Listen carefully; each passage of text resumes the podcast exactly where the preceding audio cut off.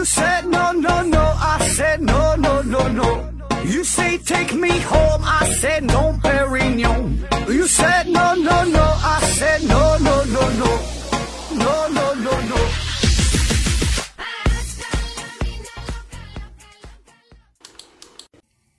拼命探索，不叫过。欢迎您收听四号盒子。呃，今天是跨年的特别节目啊，呃，是回答之前听友提出的各种问题。所以呢，这期还是没有奖品，嗯，大家可以安心睡觉了。但是呢，不妨帮咱的赞助商做个广告哈，一个是名人茶公司啊，还有一个是大家学公司啊。呃，之前收集的这个问题呀，这个大伙儿参与非常踊跃啊，有将近两千条的两千条的留言。然后呢，大致看了一下，就是把这些问题我整理出来之后，就单纯把这些问题念完，我估计啊，都得半个多点儿，四十多四十多分钟。所以呢，今天你看咱这个节目时长，今天这已经算是挺长了，一个多小时，但是只是回答了其中一部分的问题，估计也就是一半儿吧，差不多。然后呢，剩下的问题呢，大伙儿呢别着急啊，我再慢慢的整理一下，然后呢整理好了，我再更新啊。这个，呃，着急不行啊，心急吃不了热豆腐嘛。那咱们呢，今天是二零一九最后一天了，这个先对二零一九年咱这档节目做一个小小的总结啊，向大伙儿汇报一下。嗯，二零一九年咱们这个节目一一共是更新了六十六期啊，思考盒子更新六十六期，呃，算下来呢，平均每五点四天更新一期节目。呃，到目前为止，咱这个节目总播放量是五九五三六四零次，就是五百九十多万次啊。呃，粉丝呢现在是有六万五千八百九十二名。呃，在这里呢，感谢各位粉丝的支持啊。嗯、咱们这个节目在 IT 科技里边的口碑榜排名是第六名啊，它这个有不同的不同的分类啊，在这个口碑榜啊，IT 节目里的口碑榜是第六名啊，别的榜就排不上啊，没啥值得说的，就这一个算是进前十了，是这个口碑榜里。然后这个听众分布啊，想说一下听众分布的情况，截至今天，听众分布的情况啊，这么多的粉丝，大伙儿都都在哪？排前三名的省份啊，分别是广东、江苏、北京啊，这这三个地方。然后排名前三的城市呢是北京、上海、深圳啊，你看这都是大城市啊。呃，更加可喜可贺的一个事儿就是，咱们这些听众里边啊，女性听友的比例高达百分之十九点四啊，将近百分之二十了。也就是说，五个听众里边就得有一个是女生。你看咱这个吸引力啊，呃，这个比例。在 IT 节目里边哈，这个是相当高了。注意是 IT 节目里边，你能有女性能占上五分之一。你这个谁要不服，你可以问问那个这个王杰老师，问问这个刘师姐，问问其他那些做科普的节目的这这这这些主播哈。你看他们的这个女性听友能有能有百分之多少？估计都过不了百分之十。嗯，再说一下这个二零一九的二零一九年咱咱这个节目，这个。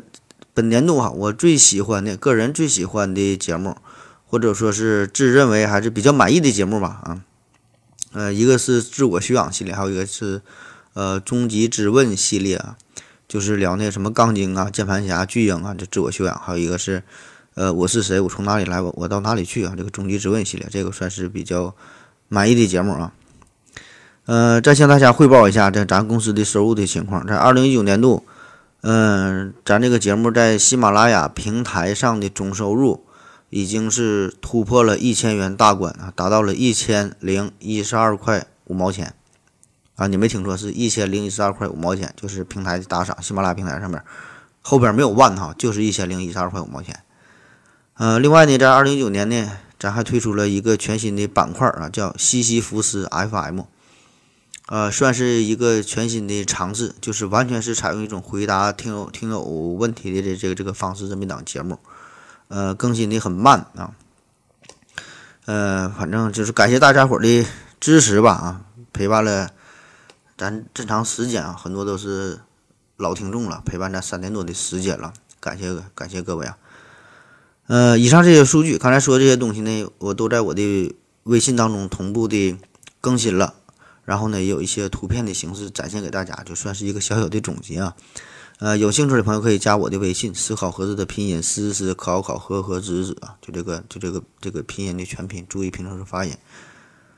嗯，那好了，下面呢，咱就是正式开始今天的节目了啊，就是呃，回答之前听友提出的种种的问题。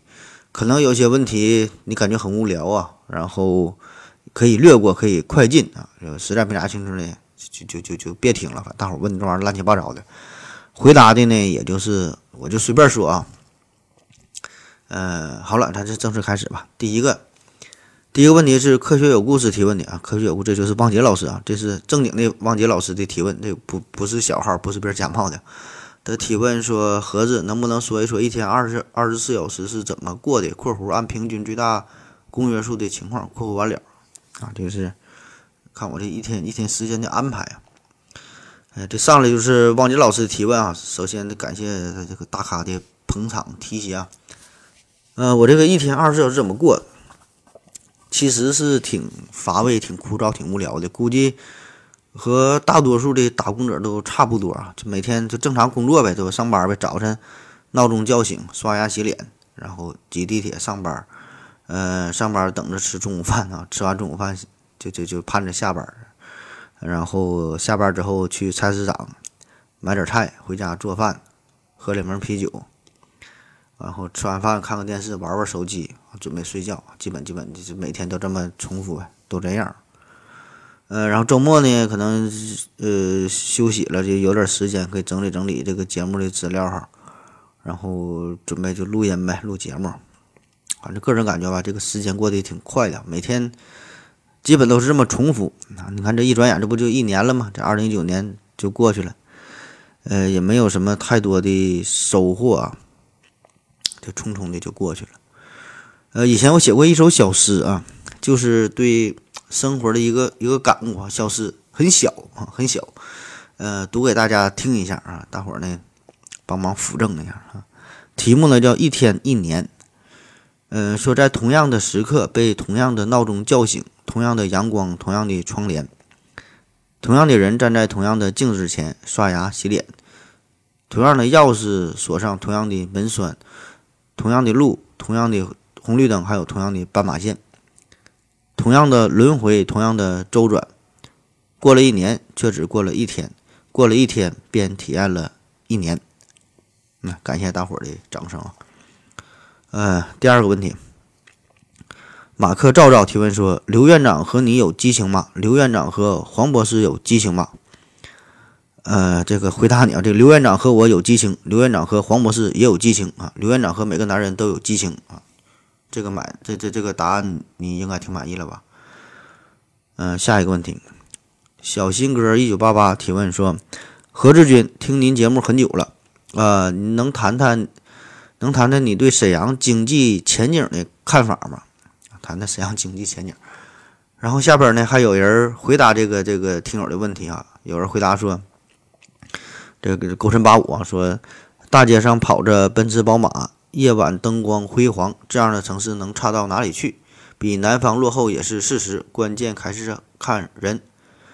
然后还有一位听友叫枯枝落旧城，呃，回复这个这个小心根儿啊，说作为北方人，对北方的发展持悲观态度，太平盛世，北方却在挣扎，心里很难受啊。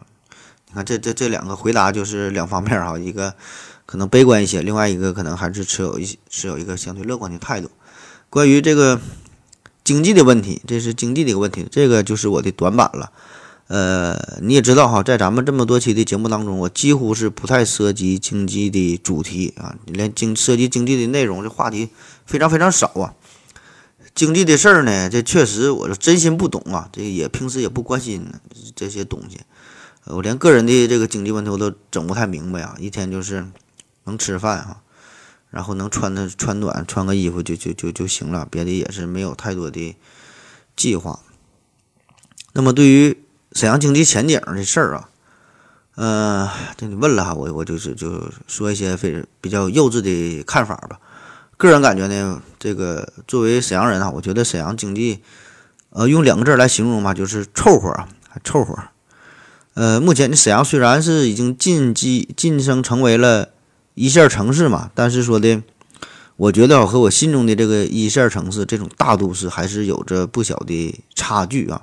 这里边咱就不具体和其他那些那些大城市比了，因为这个一比较就会涉及地域的问题，这事儿吧，你你一说对吧，必然就会有地域歧视的嫌疑啊。所以咱就是就事说事，咱就单说沈阳啊，咱就不不不跟别的地方比了。那么未来沈阳经济的发展。呃，大方向来说，机会保证是有，对吧？但是说这个过程会很坎坷，这废话。那么经济发展这事儿，从大方面来说，任何一个城市都是这样啊，就是这么几大方面，对吧？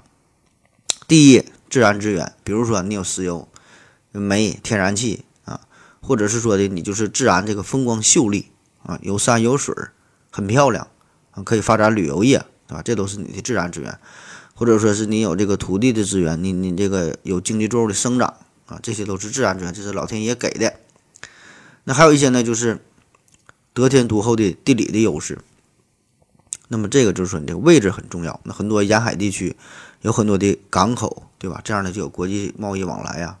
或者是内陆城市，它这个位置非常重要啊，交通发达，必经之地，对吧？也也有很多地方叫火车火车拉来的城市。甚至呢可能会成为省会，是吧？这个对于一个城市来说也是它的优势。所以说，其实并不是呃土地这个非常稀缺啊，当然它是很稀缺，但并不是最最关键的地方。重点是啥呢？是这个位置啊，叫 location 啊，location 这个才是更加重要的，这比土地更重要啊。这种位置，这个呢是不可复制的这一方面。那还有一方面是啥呢？就是国家政策的倾斜，就比如说。曾经的深圳啊，现在的雄安，对吧？国家政策的兴，国家政策的倾斜，扶持你很快就发展起来。那还有一方面是啥？这经济这个怎么发展呢？就是人和人才呗。人哈就是人口数量，人才呢就是有一些顶尖的人才可以可以可以带动啊。嗯，那人说咱普通老百姓哈，人多了，那城市繁荣啊；人才多了，就是行业的大咖。所以这也是现在很多城市在。抢人的一个重要的原因，你看现在很多一线的城市也开始抢人啊，给出各种优惠的政策啊，吸引这个人才的到来。那好了，那咱分析这么几个大的方面啊，你看前三个这个方面基本就是已经是定型的了。那自然资源基本就这样了啊，你你有就是有，没有就是没有，对吧？现在沈阳你说有啥自然资源？除非你说沈阳突然发现了一个金矿，下边有八千多万吨黄金，对吧？那你就牛逼了。那么地理位置方面，这玩意儿你也改变不了，对吧？你你这城市就在这儿，那你也搬不了家。那么国家政策方面呢，这个也不是一个城市能左右的，也不是咱们咱个人能左右的，对吧？也没人听咱们的。所以呢，最后只剩下这个抢人和抢人才这个事儿。那其实抢人和抢人才这俩事儿也是，呃，说相辅相成的，就你人多了，自然带动城市的发展。那么，更多的人才也愿意留在这儿。那更多的人才到这块儿了，也促进城市的发展，对吧？各种高科技产业园区啊，甚至说外国的企业落户啊，对吧？你城市经济繁荣了，有活力了，外地人呢也愿意移民到你这个城市啊。所以说，这里边重点啊，咱就是说，就就就是这这这个人的事儿，对吧？因为你看，咱沈阳的自然资源方面，虽然曾经哈在辽宁、沈阳的周边这些地方，鞍山、抚顺、本溪、阜新。盘锦啊，等等这些城市都有很多的矿藏的资源，对吧？从煤、石油，对吧？这些很多很多东西，但是说这些基本都是过去式。沈阳，你现在这个农产品还有经济作物啊，这些和东北平原那些叫棒打狍子、瓢舀鱼、野野鸡飞到饭锅里的这些情况，那些真正的黑土地，在沈阳跟那些地方也没法比。在旅游方面，对吧？在沈阳更是没啥拿得出手的，没什么名山大川。那么说这个地理位置，地理位置呢，这个呢算是沈阳的一大优势。呃，你一看地图，对吧？你往北，往北对吧？重要的两个城市，长春、哈尔滨，呃，省会城市。然后再往南到大连，所以呢，这沈阳这地方基本就是把，呃，东北啊这这几个大城市就连成了一条线儿啊啊，叫也是环渤海经济圈的重要的城市。这个呢，算是地理上的算是有有一个优势啊。但是同时，沈阳有一个明显的缺点，就是不临海，不临海呀，对吧？不是一个沿海城市，没有港口。另外呢，也不像重庆啊、武汉呐、南京啊这些大城市，也没有长江，就是这就就这种这这种大江大河流过啊，所以这个水运呢是咱们的一个短板。那么第三方面说，这个国家这种政策的倾斜，对吧？这个咱也不能瞎猜了，对吧？这人人家怎么规划的，咱也不知道啊，也不能听咱们的。所以说最后呢，就还是这个人和人才这方面。那么如果从人口这方面来看呢，好在沈阳人口基数还算是比较大，呃，常住人口啊是八百多万。那么我查了一些资料哈，这个和咱们印象中想象的还不太一样。就是现在一说东北呀，感觉都是人口的净流出，就是说这这不爱在东北地方待着，对吧？那挺冷的，经济也不咋地。但凡是有点本事、有点能耐呢，都去南方发展了，对吧？寻找自己的梦想。嗯，但是沈阳哈，在东北来说呢，从这个数据上来看，起码是人口是净流入的，也就是说，这个人。这人口是在增加的，就是从外地人呢，还是来到了沈阳，选择了沈阳这个城市。呃，我查一下数据啊，这个真假不知道，仅供参考。我说在二零一八年，沈阳市的新迁入的人口呢就有十三万，就是说的别的地方的这些朋友呢，还是愿意选择来到沈阳这个地方。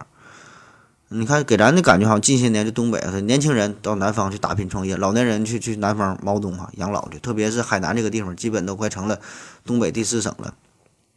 所以咱单纯从数据上来看吧，我觉得这个还是一个比较好的信号，就是呃沈阳这地方就来的人比走的人要多哈，所以说这个人气儿呢还算是凑合啊，还算是凑合。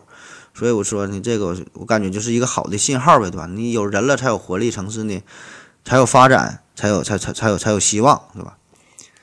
嗯，那好了，这以上呢就是个人的这么一点点非常幼稚的分析啊，这个。不管咋说吧，作为沈阳人，作为沈阳的一个分子儿啊，咱就是默默的祝福，对吧？谁都希望自己的城市、自己的家乡变得更好，希望自己的祖国变得更好。那么瞎分析瞎想没有用，对吧？你还得是最终还得靠每一个人，靠自己的艰苦的奋斗哈，一个字儿啊，干呐！下一个问题，play 酒吧提问说：何志老师，说说戒烟吧，我把喜马拉雅上主播票都都投给你了。全面些，就说怎么能再也不抽烟？然后同样哈，这个听友提问之后呢，下边也有人回答他了。御天使图回答这位听友的提问说：说一千道一万，只有事情落在身上才知道悔改。明明各种宣传，明明烟盒上都印有非常恶心的图片，可是呢，每个抽烟的人都会觉得自己是个幸运儿。明明知道危害，可总是拿戒不掉当借口。百度一下，呃，各个伟人戒烟看一看。希望你不戒烟，也不要在公共场合吸烟。可能是我的心理原因吧。周围人吸烟的烟味闻起来真难受，要适应一小会儿才好一点。还有一位叫小壮壮壮这位朋友也是回答他的问题，说的得癌症你就不抽了啊？说说的挺狠呐。那戒烟这事儿哈，戒烟这事儿，我个人感觉吧，这咋说呢？就看你想不想呗。就是你真要想戒烟的话，就是你必须得找到一个非戒不可的理由才行，对吧？你为啥要戒烟？那至于说网上宣传的，或者说的，呃，你自己都知道对吧？什么吸烟有害健康啊，呃，增加这个得癌症的风险呐，这些我觉得都不是真正的理由，或者说根本它就没有用啊，因为。你本身你你你不怕死，起码呢不不会因为你今天抽烟明天就死，对吧？不是这么明确的因果关系，所以你根本就不担心这事儿。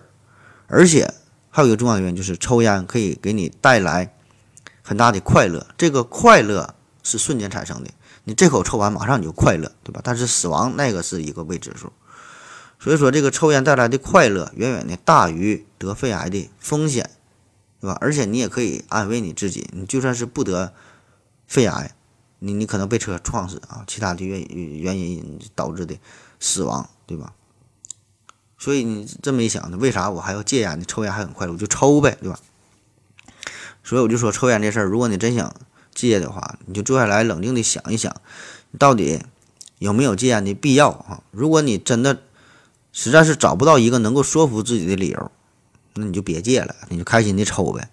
也没啥不好的，对吧？你快乐嘛，对吧？开心就好。所以说你找不到理由，你单纯的就是为了戒烟而戒烟，就是单纯的想戒烟啊，你又戒不掉那那你这个你就属于纯自己跟自己过不去了啊！你抽你就开心的抽，你戒你下决心你就戒啊！你不戒你就你就不戒呗，天天你因为这事儿闹心巴拉的没啥意思。下一个问题，H A I 二杠 I 八提问说，给喜马拉雅，呃。装个电梯，然后在喜马拉雅山顶发射火箭，这样是不是呃节省能源？如果是，为什么没有这样做？这个问题问的，同样下面也有网友回答。低调少年回答他说：低纬度，呃纬度越低，发射火箭才更省钱，和高度关系不大。因为上太空的高度都是三四百公里，喜马拉雅山才多高？你还是多听听节目吧。刘司机的节目和你的问题高度相关。还有一个叫儿白五啊，回答他说：“怎么想都是更费人、费力、费钱，技术难度，技术难度能高吧？你是不是以为喜马拉雅山脉只有一座山、一个峰，还是笔直笔直的山峰？那哪个火箭会为了这点高度从喜马拉雅喜马拉雅山脉的底部斜着修一个横跨很多山头峰顶？”至少几十公里的电梯呢？这个电梯还得承载着上百吨重、几十米高度的火箭部件、电电子部件、这部件的材料、动力能源，还得考虑环境问题。以那里的环境，即使火箭受得了，科学家、工程师他怎么受得了？道路的修建、运输、环境、资金、技术安全、人力等等所有的问题都得全面考虑。甚至上面这些都解决了，不好意思。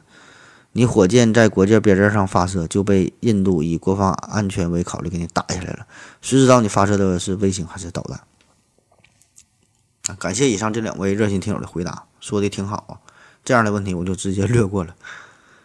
下一个问题，魏源蜥蜴提问说：“盒子你好，我发现我自己的一个问题，不知道别人有没有。我发现我可以在脑海里想象出视觉画面、听觉声音，但是想象不出嗅觉气味。”味觉的味道，更想象不出手拂过小姐姐吹弹可破、宛如凝脂的脸蛋的触觉，呃，和想象不出痛觉，这背后的原理是什么呢？啊，然后后边又补充了一下，比如说你跟我说老刘和小姐姐在一起，呃，在一个 KTV 里边唱歌吃火锅。我能想象出 KTV 包房里边迷幻的灯光、老刘绝世的颜值和天籁般的歌声，却想象不出火锅店的美味和老刘不可描述的小姐姐的感觉。啊，这个关于呃对味觉、对触觉这个想象力的问题啊，这种感觉这个并不是个案啊，早就有相关的研究了。呃，主要的原因就是人类啊在接收外界信息的时候呢，各种。感官的这个占比是不一样的，它并不是均衡分布的。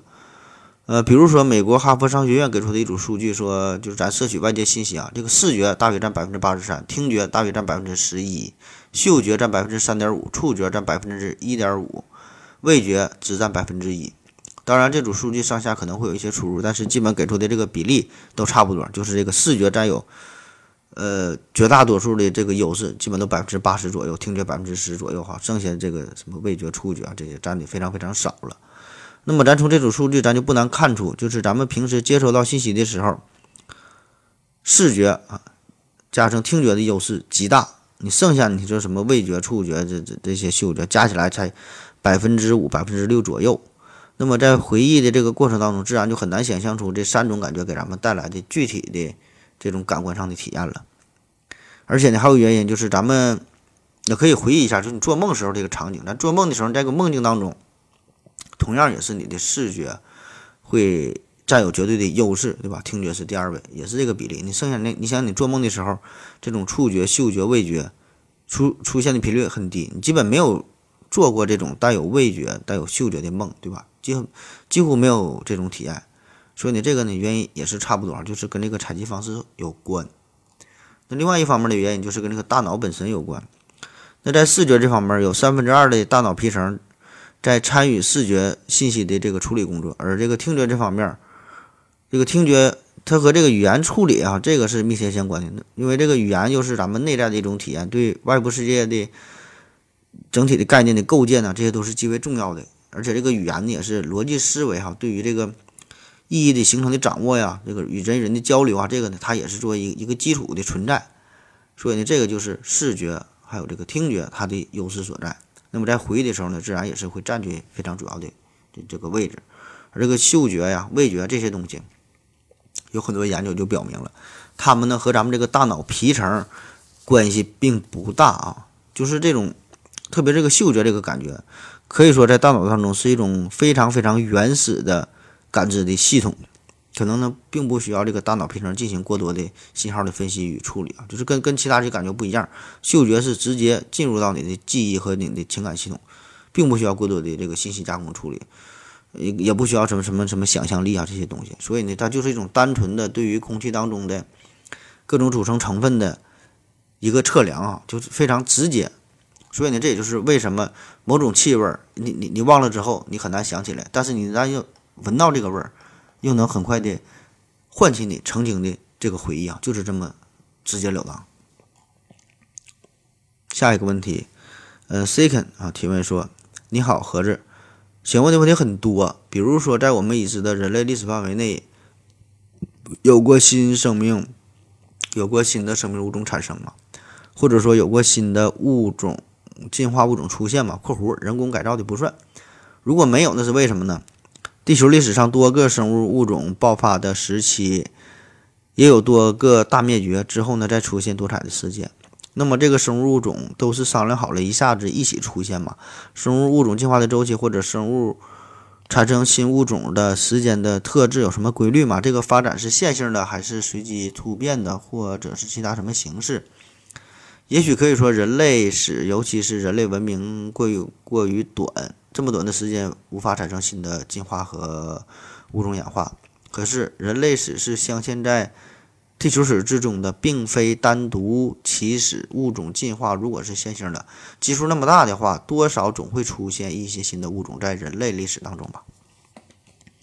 然后对于这个问题呢，也有听友回答了，思考观这回答他说：“因为你活得不够长，如果你活十万岁，你就能看着了。”完，C 肯定又回复他，他说：“可我们看到的更多的是物种灭绝，几乎没有看到新物种的出现，这又是为什么呢？”这个是关于这个。物种灭绝和新物种诞生的这个问题啊，生物学、生物进化的这个问题，这个事儿呢，咱之前专门讲过，讲过这个生物圈大事件啊，什么寒武纪生命大爆发、大爆发呀，呃，五次生物大灭绝啊，这个讲过了，您可以回听一下。呃，我希我我感觉可可可以带来更多的呃一些一些启发吧。啊，既然你问了哈，就今天咱就再简单说几句啊。呃，为什么我们会看到？这么多这么多的物种灭绝，啊，那就是因为这个对于一个物种的灭绝来说，这是一个相对比较容易、比较简单的事儿，对吧？因为这个很好理解，环境一破坏了，它就死了呗。特别是人类出现，特别是在最近的这二三百年，人类进入工业文明之后，对于大自然的这个影响那是极为巨大的。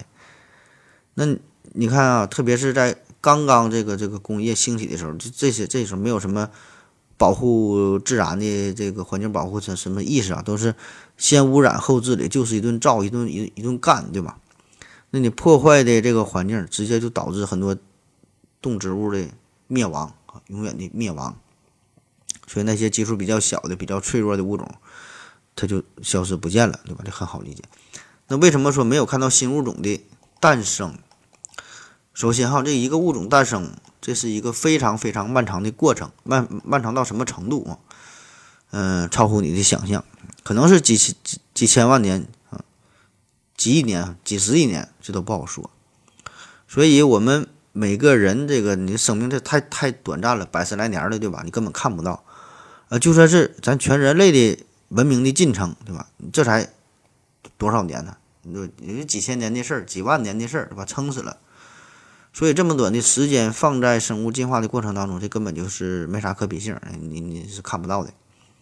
那么第二方面的原因就是这个新物种的出现是一个渐进的、连续的啊不断变化的过程。大致呢就是说，先出现地理隔离啊，比如说海洋或者是高山等等这些自然元素，把本来是这个一个物种啊，把这玩意儿它分开了，叫地理隔离。然后呢出现了这个自然选择，就是每个地方环境不一样嘛，对吧？自然选择。自然选择呢，又导致不同的物种向着不同方向的进化，对吧？因为它为了适适应这个环境嘛，选择之后了，就不同方向进化，进化之后就出现了各种的差异。那出现差异越来越大，最后呢就导致了生殖隔离。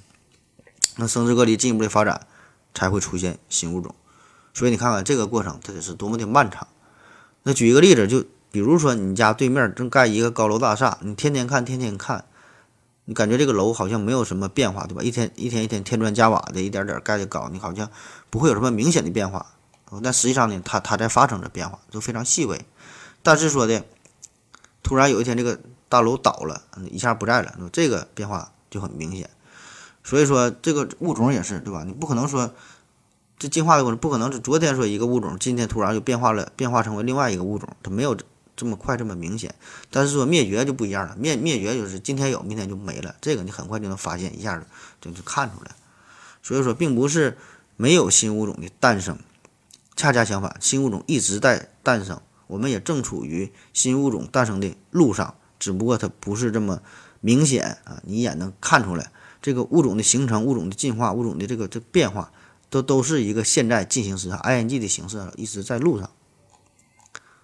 下一个问题，木木 SV 七提问说：盒子你好，地球将来可能会不太适宜人类生存，有很多人寄希望于太空移民。我觉得对于太空移民的成本远高于对地球的改造，研究研究就可以了。真的有必要进行移民吗？你觉得将来有哪些威胁会迫使人类不得不进行太空移民？啊，太空移民的事儿。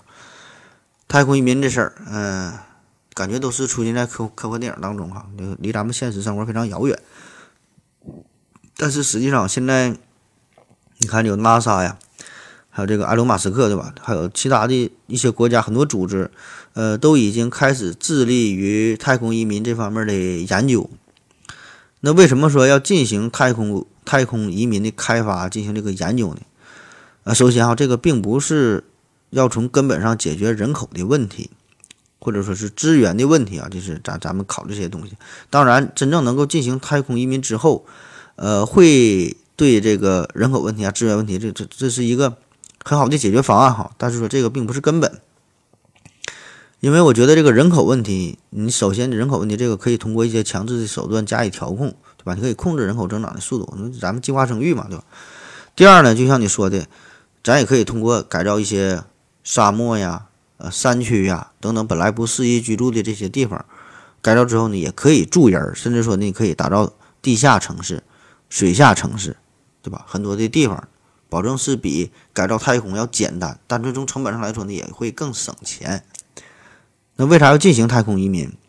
我觉得一个最根本、最重要的原因就是给文明备份，备份呐，就整两份儿，嗯。就咱们，你看人人类发展到现在，咱现在觉得自己非常的伟大，非常的牛逼啊，感觉可以上天和太阳肩并肩，如何如何？但实际上呢，咱们的这个文明是一个非常脆弱的文明，脆弱到什么程度？哈，说没就没，就是你各种毁灭性的打击，有一很多咱都是根本没法预测的，没法避免的，分分钟就要人类，就让人类整个星球，整个人人类文明彻底你就毁灭了，就没了，说没就没，对吧？那怎么办？叫狡兔三窟啊！不要把所有的鸡蛋都放在同一个篮篮子里边。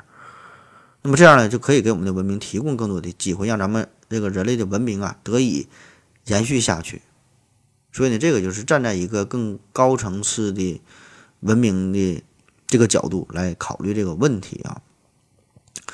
当然了，这个出现这种毁灭性打击的可能性，可能是极小极小的，极小极小，可能说的这个。小到什么程度？可能说咱再过几万年、几十万、几百万年，可能也不会出现。但是这种能说出现呢？它就就是一个，就是全或无嘛，对吧？要么也发生，不发生，发生就是没了。所以太空移民这个事儿，对吧？这个迟早你都会去做，这个是一个必然的。起码来说，这个太阳的寿命它是有限的，对吧？所以地球的寿命也是有限的。可能说这个是几亿、几十亿年的事儿了。咱现在操心，可能是。有点儿太早，但是说人类从特别长远的角度来看，人类不可能永远的安逸的生活在这颗蓝球的蓝色的星球上，起码你早晚你都得走出去，对吧？当然了，呃，换一方面来说，就是以咱们人类现在的这个能力，就开始进行太空移民的探索，耗费这么大的能力啊，耗费这么多资源，耗费这么多物力财力去研究这个事儿啊，是否为时尚早，是否这个时机成熟啊？这个呢，呃，可以呢留给大家，咱值得去讨论一下。好了，咱们先休息一会儿。我要跟正南去尿尿，你要不要一起去啊？我也要去。呃，风姐，我要跟正南、阿呆一起去尿尿，你要不要一起去啊？好了啊，喝了口水回来，咱们继续聊下一个问题。救火队提问说：女人是不是比男人进化的更高级一点？呃，这个问题经常在网上被人讨论啊，说女人是不是比男人进化高级？这个主要是从生物进化角度来说，从这个人体解剖的结构上来考虑这个事儿啊。你确实可以这样去理解啊，就是如果你非要这么认为的话，也行。主要的原因就是。女性下边有三个洞啊，男性下边有两个洞啊。有一些动物，比如说鸡啊，下边只有一个洞，就是它的消化、生殖、泌尿三个系统的末端的共用的一个通道，就这么一个洞啊。拉屎、撒尿啥干啥都用这一个地方。而男性呢，咱男性下边肛门负责拉屎的，小丁丁呢是负责撒尿和生殖的。所以这你看，这就是两个功能用了一个开口嘛。而女性呢，人家三个洞，各干各的事儿。所以呢，有一些人会认为这个就是生物进化更高级的一种。表现啊，有一些人这么认为，当然这个，呃，就存在争争论嘛，对吧？有人接受，有人不接受这个观点啊，所以我就是把这个我知道的事儿啊，就是和大伙儿分享一下啊，对错你自己理解吧，你愿咋理解咋理解。下一个问题啊，说关于欧和强者对撞机，说我有几个问题想问一下，亲爱的盒子老师，物理学家们是如何捕捉各种粒子的？那么小的粒子为什么不会从设备材料之间的？呃，原子之间的缝隙逃跑呢，以及是怎么避免量子污染、呃粒子污染的？不是说没有绝对真空吗？谢谢，也不知道我问题问的对不对，或者有没有表达清楚。再次感谢作为东北之光的何老师啊！啊，这个问题问的专业性比较强啊。呃，有很多种囚禁的方法啊，比如说有一种这个方法，大体的思路就是利用电磁场可以制成一个陷阱啊，这样就可以囚禁带电离子。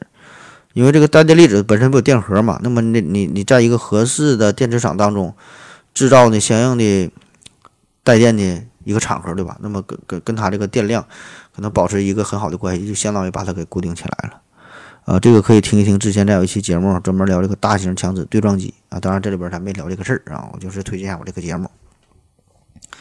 那还有一个呢，还有一种办法，我也从网上找的，稍微说一下，我觉得还是比较好理解的。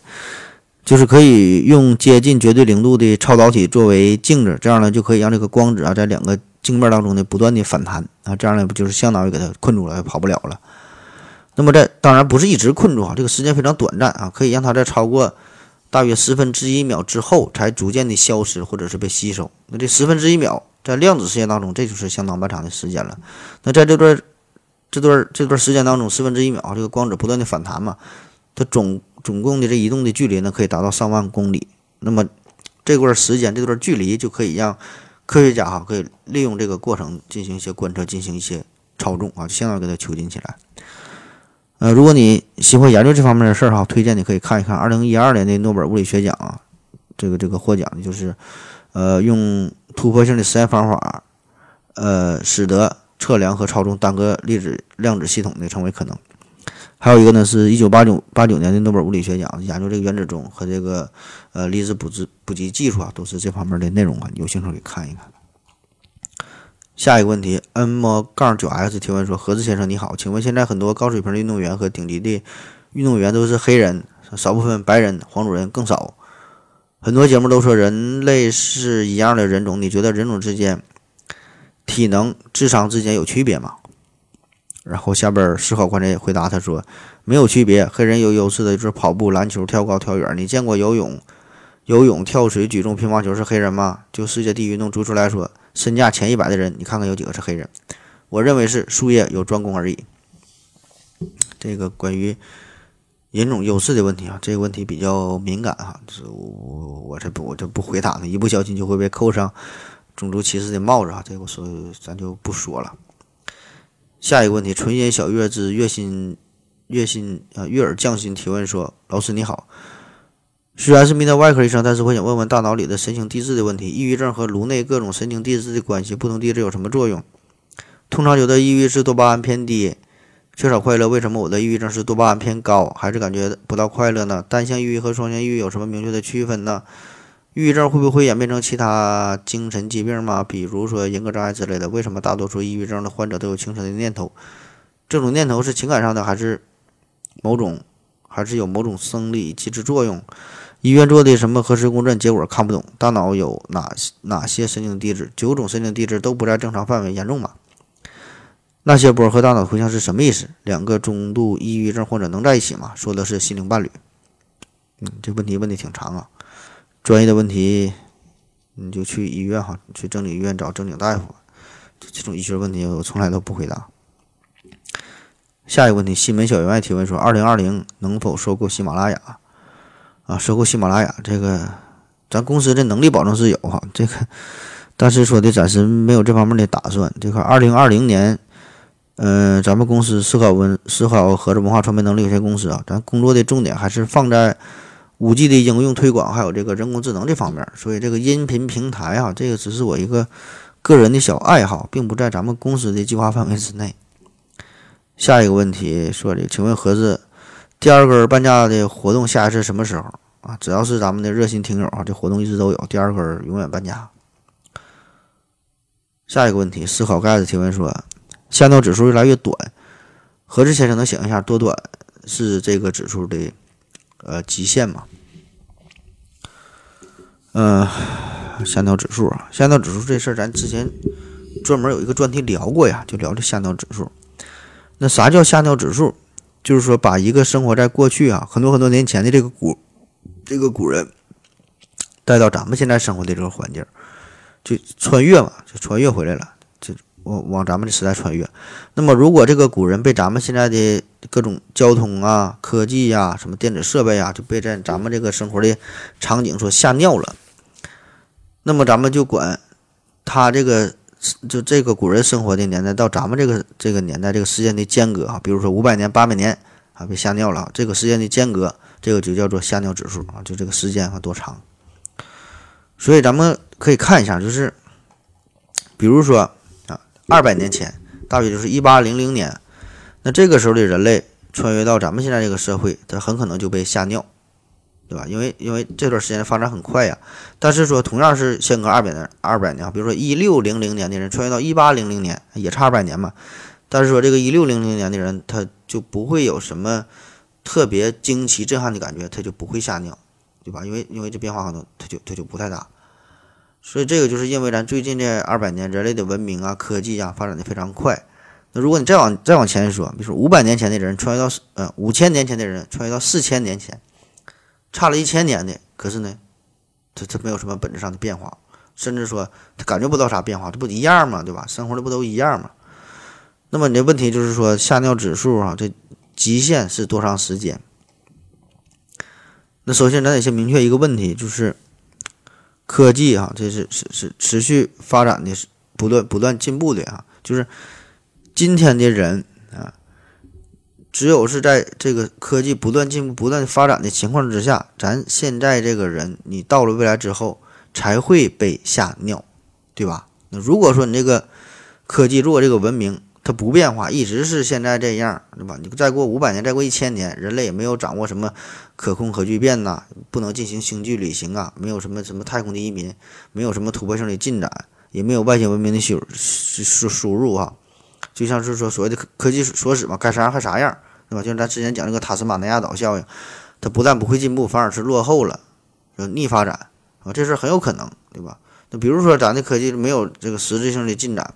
啊，然后人口越来越多，资源不够了，最后又就战争了，动用核武器了啊，一下回到石器时代了，对吧？这事都不好说。所以说，你这问的这个问题啊，默认的一个大的前提就是说，这个人类科技是在不断发展的，所以说呢，才会有可能这个这个下尿指数才会持续的存在，对吧？所以这个问题的关键就是，咱如果用一个坐标来表示一下，就很好理解了。这横坐标就是时间轴。时间航向未来变化，纵坐标就是代表这个科技的程度。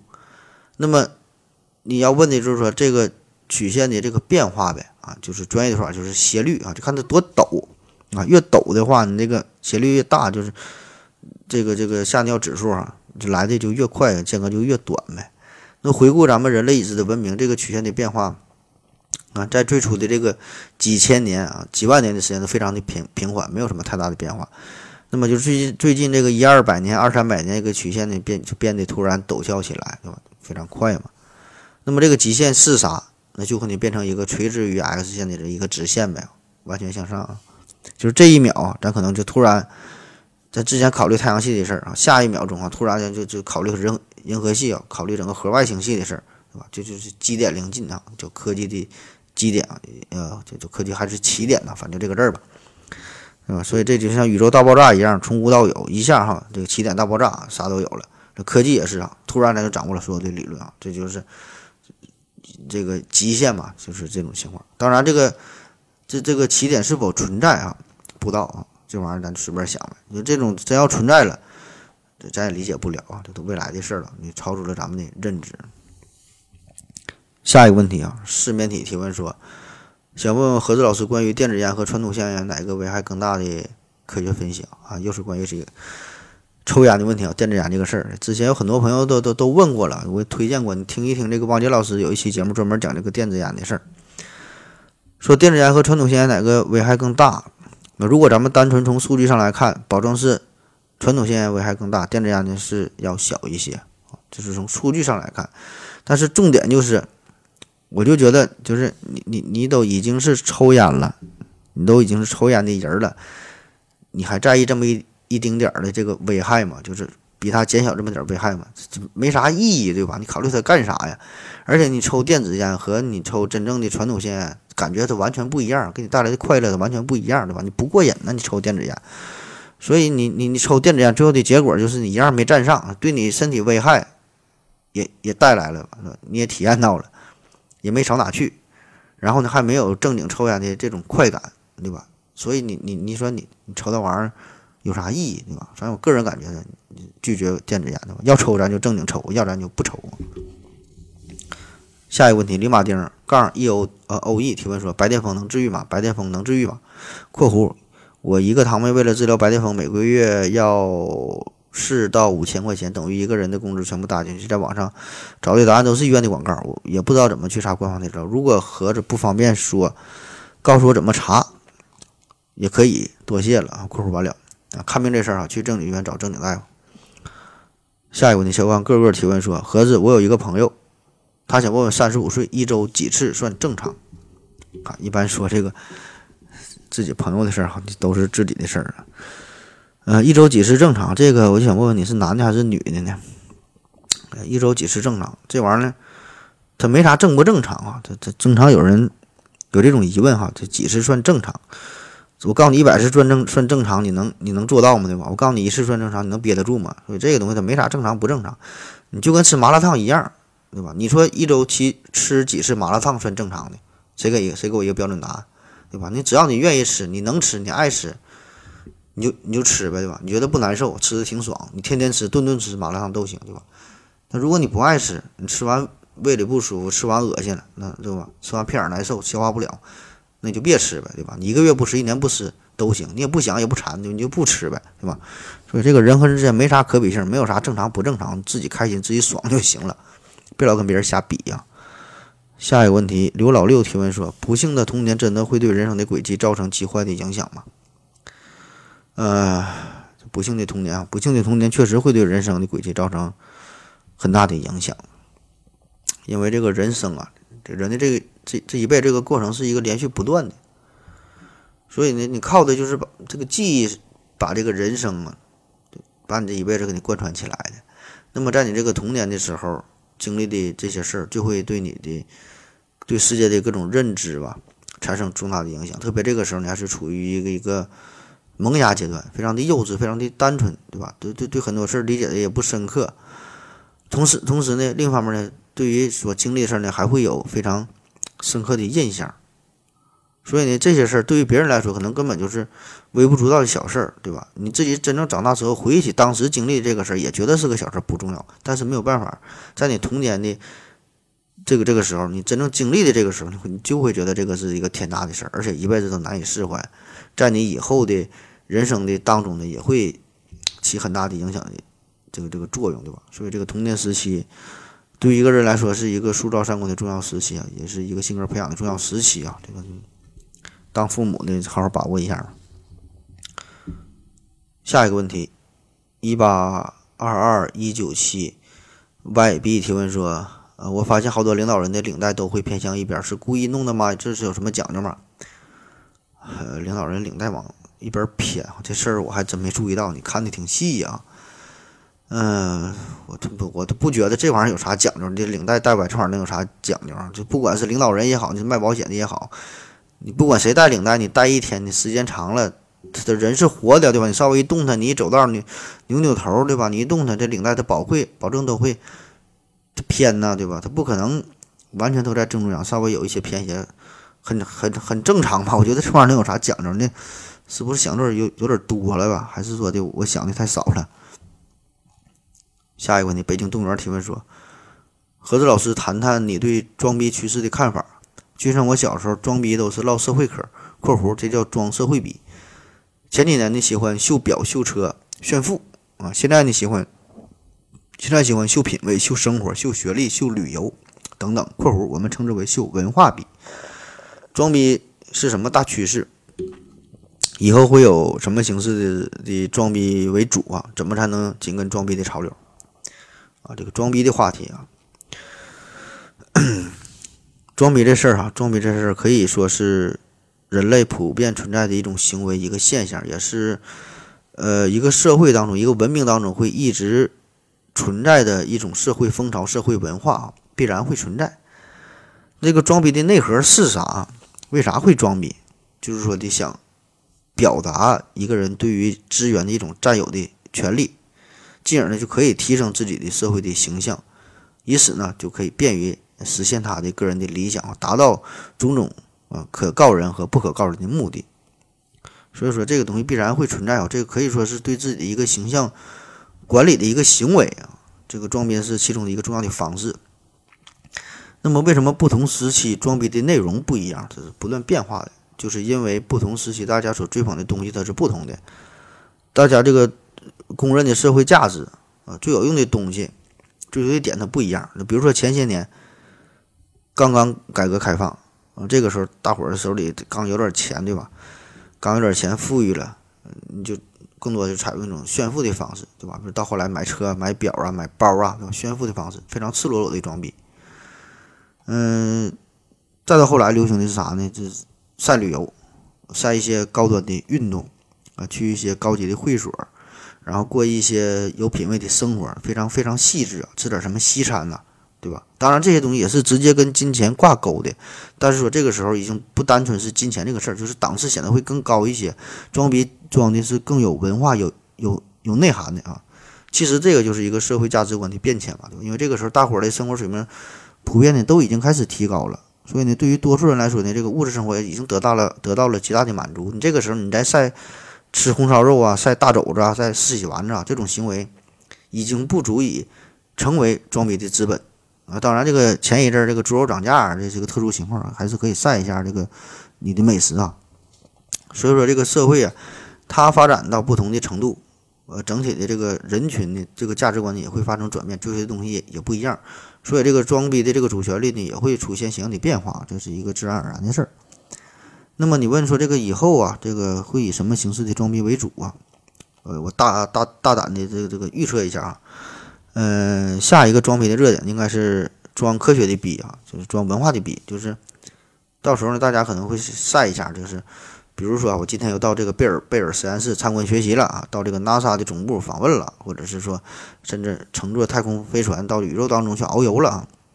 当然，这些东西仍然是以巨大的财力作为支撑哈。但是说呢，用这个钱干啥啊？这就不一样了。我觉得这个以后这个科学比文化比可能会成为一个主流啊。嗯，咱们可能是，嗯，慢慢的，咱这些搞科普的可能也会得到大伙的认可啊。那么最后你说怎么才能紧跟装逼的潮流啊？这个紧跟这个是一个后话。前提是你得先赚钱哈，你有先有钱，有这个资金哈，有这个作为基础，然后你看社会上流行啥，你就花钱去砸呗，去买呗啊。有钱的装逼这事儿，自然的就水到渠成了。下一个问题，S Q Y U E 七提问说，问一下量子力学，问一下量子力学里边观察了呃坍缩的现象，问一下关于量子力学里面观察了坍缩现象，呃弦论里边是怎么解释的？啊，就是说他想用这个弦论解释量子力学里边这个坍缩的现象啊啊不会。下一个问题，勾神八五提问说：“我在二零零八年，二零零八年时就产生这样一个问题，现代奥运会为什么没有单手举重？”然后新魂回答他说：“有，残奥会里边好像有，单手举重这个事儿，这个属于一个百度级别的问题啊，你上网一搜，基本就能知道答案了。呃，单手举重原来是有的，原来在这个奥运会里边，比如说在这第一届奥运会是一八九六年在这个希腊雅典举行的首届奥运会当中就有这个单手举重这个项目。呃，但是说这个时候这个这个比赛吧，这个这个举重的比赛并不严谨的，呃，没有按照。”呃，参赛者的这个体重来分各种等级啊，就不管高矮胖瘦，大家都一起比。呃，举重方式就是分两种，单手和双手。后来呢，在第二届、第三届的时候的比赛也是如此啊，它都有这个单手比赛的存在。那直到这个一九二八年是在荷兰阿姆斯特丹举行的第九届奥运会上，嗯，这个是这个时候这个举重项目里边就取消了取消了单手比赛啊，一直到现在也是如此，没有这个单手比赛了，单手举重这事儿。那为啥会取消？这没有啥为啥，人家规定的呗。人家奥运会组委会人家就不想有这个事儿了，对吧？就像说你弹玻璃球他没进奥运会，为啥没进？人家不让你参加，人说的算呗。下一个问题值得信赖提问说，呃，有一种局部整容，有一种局部局部整容叫入珠。从专业的角度来回答，你做过这个手术吗？真的好使吗？会不会有什么副作用？从八卦的角度聊聊呗。据说挺威风，据说，据说霆锋做了啊啊入主这个事儿啊，嗯啊也医学的问题啊，这个这手术我是没没做过，也不太不太了解啊。你想了解可以去正经医院找正经大夫打听打听。霆锋的事儿这咱也不知道，也没看过他下边长啥样，是否入珠了？下一个问题。呃，翟宇啾啾提问说：“何子老师，请问护士戴的帽子，护士戴的帽子是装饰还是有什么特别的作用？”啊，护士帽啊，嗯，我觉得没有什么特别的作用吧，主要可能是看起来比较诱惑。这护士帽，嗯，护士这个职业其实出现很晚哈，大家都听过，就南丁格尔嘛，对吧？他是开创了护理事业，然后整了这个正经的这个护护护理的学校啊。然后整了护理这个事儿，这个其实也就是一百多年前，一百五十年前啊，也也也就这个时候事。所以说，护士这个行业出现的很晚。那么那个时候，这个没有正经的专业的护士，主要从事护理工作的这个人员都是由修女来完成的。因为这个修女她戴着帽子嘛，所以这个也慢慢成为一个一个传统，就被保留下来了。那么如果真的从这个功能上来说呢，最主要的功能就是还是安全，还是卫生呗，就把头发。包起来了，对吧？省得散开了，整个掉头发，对吧？不会生。那么再后来呢，这护士帽呢就成为了一个一个标志啊。还有包括这个衣着啊，你穿的衣着、这帽子都是慢慢的统一就规范起来，就这么约定俗成就流传下来了。下一个问题，听音看海提问说：何子老师，每天不知道中午吃什么，公司饭都吃了八百多遍了，在家也不知道做啥饭吃，能否给个建议？啊，吃饭这事儿。这是一个大伙都会面临的实际性的问题啊，就每天吃啥？嗯，你可以在自己的微信朋友圈留个言，让你的朋友们一人给你推荐一个菜呗，或者说自己有什么爱吃的菜，看看大伙儿有啥好主意，然后你一天做一个呗。下一个问题，一人上手啊，提问说合着二零一九年赚了多少钱？嗯，这个问题你你是没认真听咱节目啊？这咱之前说了。呃，咱们公司二零一九年整个是净亏损了七千多万哈，净亏损了。呃，但是说咱们这个节目啊，借助喜马拉雅平台呢，咱这一年呢是呃赚了一千多块钱儿啊，就是平台这个感谢各位老板的打赏，这是给咱的赞助的这个钱。但是公司来说是赔了不少。下一个问题，思考观察提问说，何子老师，请问古人身体素质和现代人比起来怎么样？有人说古人天天干体力活儿。身体素质比现代人好，也有人说呢，古人吃的没有现代人好，身体素质肯定没有现代人好。请问你怎么看？（括弧我指的是十八岁到二十五岁的时期啊。）呃，比较这个身体素质。我觉得如果单纯考虑饮食和干活的因素啊，呃，当然是古人的身体应该是比咱们强呗，对吧？因为人家就像你说，天天干活、干体力活、锻炼、运动，那当然身体就好呗。你这玩意儿跟吃的关系，我感觉并不太大，对吧？你这个你说啥叫吃好，啥叫吃不好，对吧？你吃饱了就行呗，你吃饱这个身体各种能量啊，对吧？各各各种成分的够用，那就行呗。你比如说二十岁小伙儿。天天躺床上玩游戏，宅男都不都不起来啊！一天一共动弹了五十多步啊，这边就是拉屎撒尿。啊，你吃的也好，每天米其林大厨的一天三顿的海参鲍鱼，是吧？吃的好啊，二十岁小伙子。那另外一个呢，四十岁天天扛水泥大哥，就没吃啥好，天天就大馒头，是吧？白菜豆腐就能吃饱。你说这俩人谁身体好，谁身体素质好，对吧？这玩意儿根本没啥可比性。下一个问题，成哥八 S 提问说：问一下，外面许多记忆训练班有用吗？需要给孩子报一个吗？有没有相关的研究可供参考？记记记忆培训班这事儿啊，嗯，这个记忆培训班咋说呢？记忆这事儿，咱之前专门讲过，叫您的余额已不足啊，讲这个记忆啊，讲什么智商啊、情商啊，您的余额已不足，请及时充值啊，专门聊过。呃，那我先直接回答你这个问题吧。仅供参考啊，仅供参考，个人观点。呃，外面那么多的记忆培训班啊，有用没啊？答案是有用啊。是否需要给孩子报一个呢？答案是不需要啊。你看咱回答的就是这么矛盾。那记忆力这个事儿，记忆力这个事儿呢，确实是可以通过锻炼加以提升的。但是说你得弄明白啊，有这么几个问题，你得你得先想清楚，然后再考虑是否要报班。首先啊，就是记忆力啊，它这。锻炼哈，确实可以通过锻炼，但是这个需要一个漫长的过程，不可能通过短暂的几堂课就让你达到过目不忘的效果。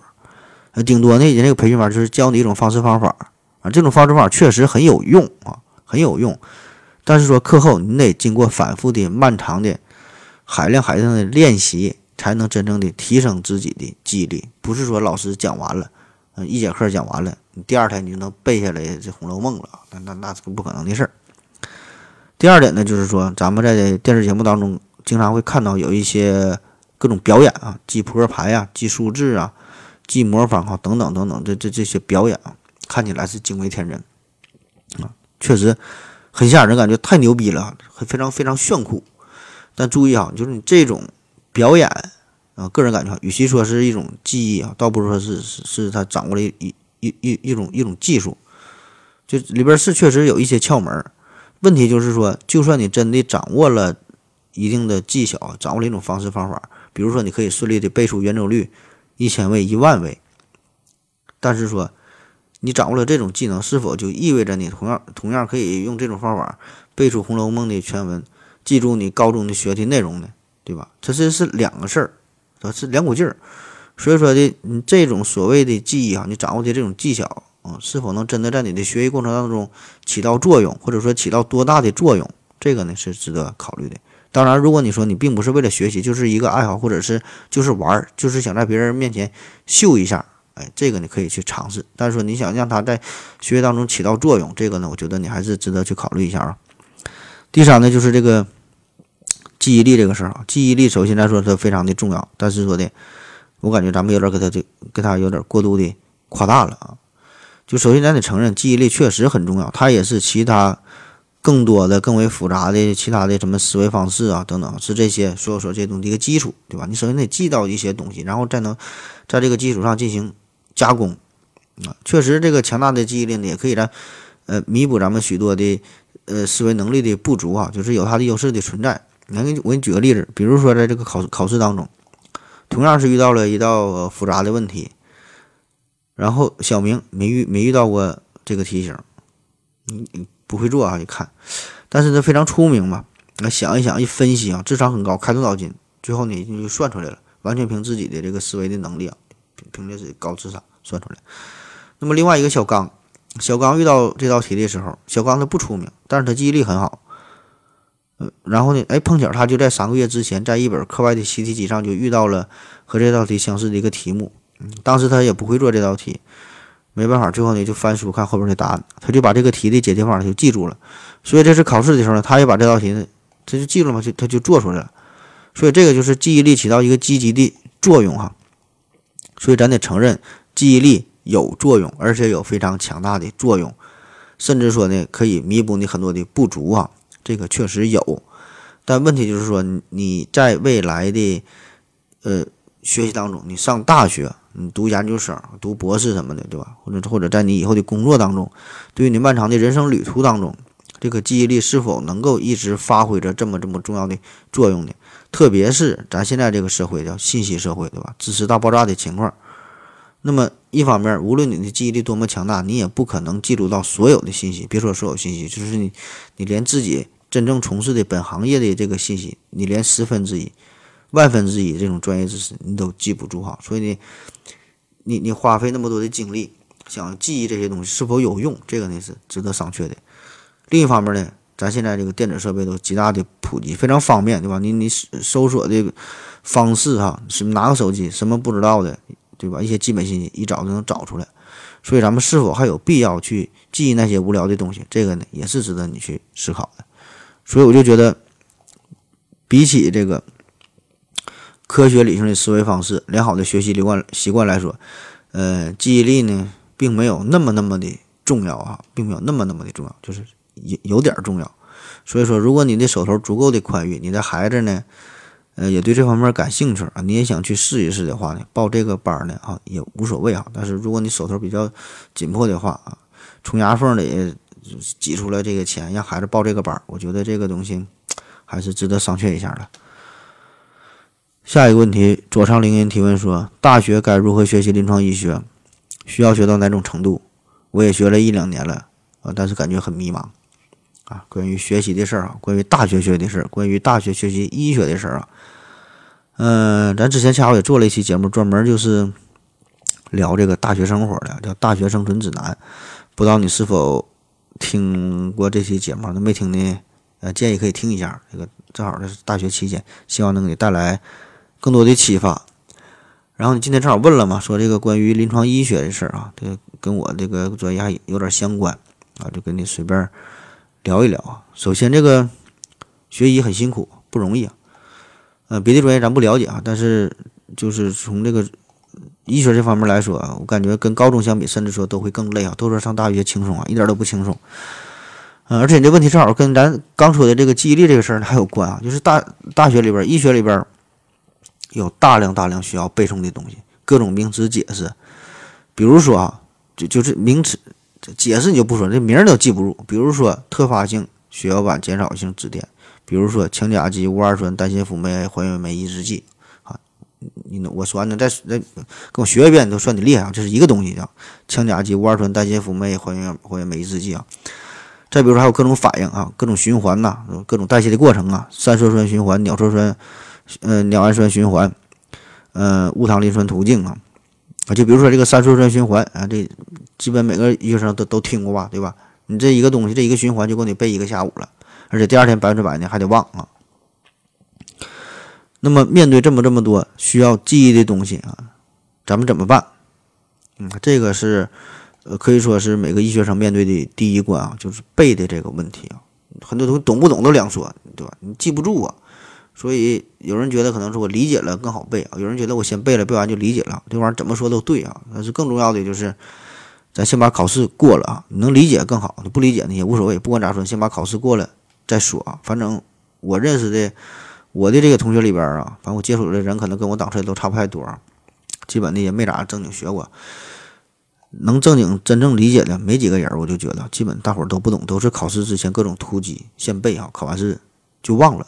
所以说，你说学到哪种程度啊？我就告诉你了，只要能考试及格这程度，那就行了。就不及格也无所谓，补考呗，对吧？这这这不不用太难为自己。当然呢，嗯，如果你有更高层次的追追求啊，也建议你，嗯，有有有一方面是一个努力的重点，就是锻炼自己的临床思维方式，就临床思维。就是如果你能在大学期间就已经培养出自己一个良好的。临床思维，我觉得这个是一个非常难能可贵的事儿哈，呃，也不只是医学，我觉得每个学科都是。那么，你一旦有了一个良好的这个思维习惯啊，良好的思维方式，这个对于你在以后的工作，在以后的生活当中，对于整个的认世界的认知，这个都会挺有用的哈。只不过说的就是你有了这个良好的思维方式，就是看你用在哪儿。那么，你你掌握了一些医学的基础知基础知识，有了医学这个工具，再加上科学的思维，你就可以进行很好的医学上的临床的工作。那如果你是从事考古学，对吧？你有了考古学的基础知识，再加上科学的思维方式，你就是一个好好的考古学家，对吧？所以说你就是这个思维啊，这个是一个很重要的东西。然后再结合你的知识啊，就是如虎添翼，你可以在自己的这个领域大有作为。那好了啊，说的有口干舌燥的了，我去尿个尿啊，咱一会儿回来再说。我要跟正南去尿尿，你要不要一起去啊？我也要去。哎，风心，我要跟正南、阿呆一起去尿尿，你要不要一起去啊？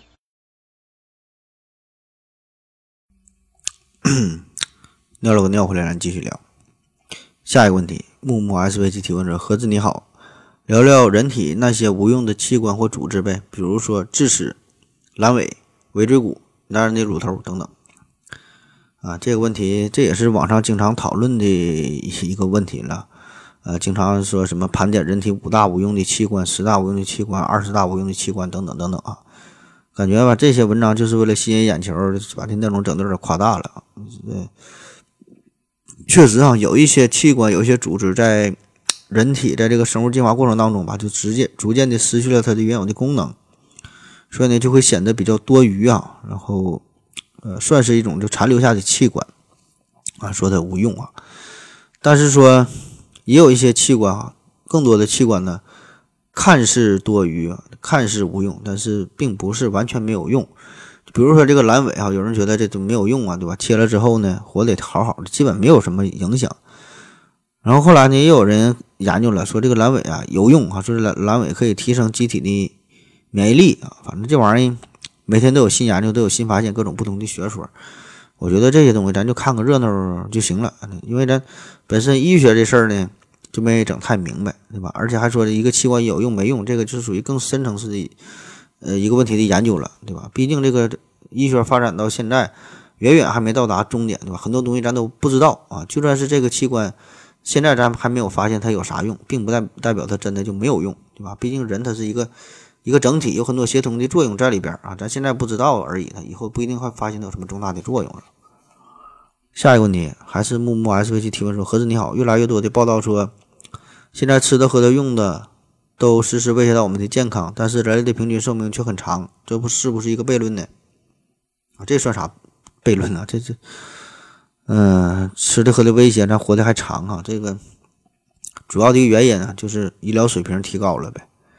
医疗水平提高了，原来很多不治之症死了，对吧？你现在社区医院都能治好了，原来没有青霉素呢，你现在扎平地瘤，对吧？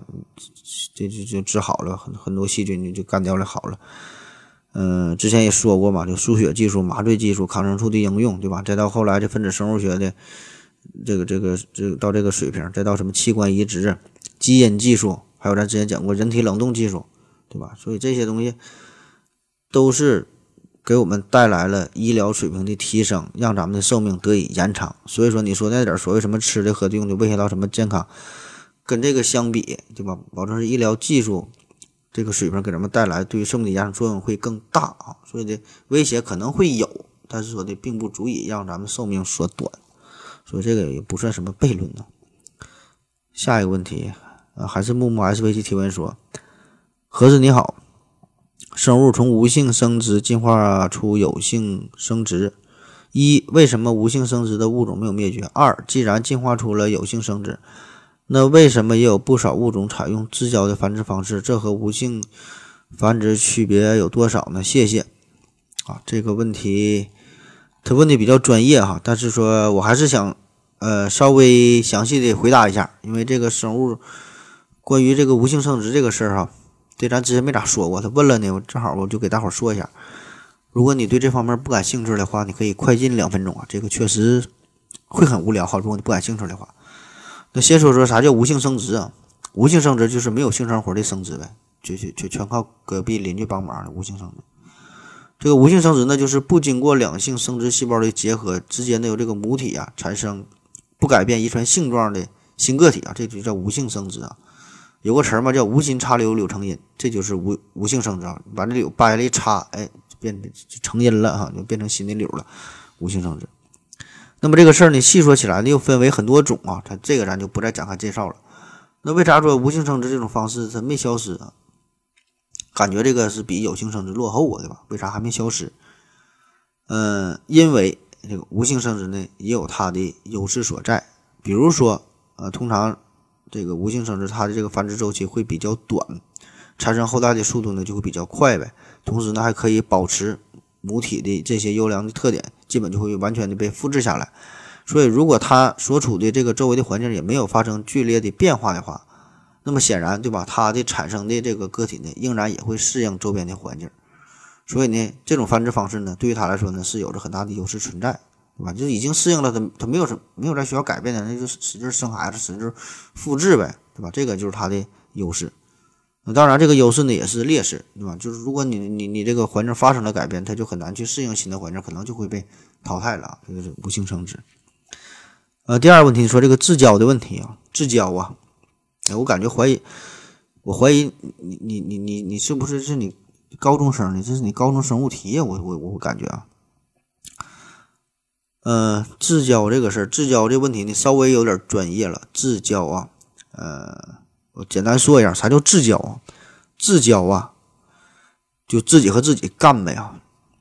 比如说这个动物，我这动物，比如说植物吧，动物说起来有点羞耻。植物啊，植物咱容容容易接受一些。这植物呢，其实也是分公母的。植物也是分公母的，嗯，平时不太在意这事儿。但是说植物分的公母呢，它它更复杂。呃，有这么几个基础的概念啊，我快点说，你随便一听。这个花啊，有花蕊啊，有雌蕊，有雄蕊啊，公母呗。那么一朵花里同时具有雄蕊和雌蕊的花啊，就是这就叫雄雌同花。那一朵花里边只有雄蕊或者是只有雌蕊的情况，这个就叫做单性花。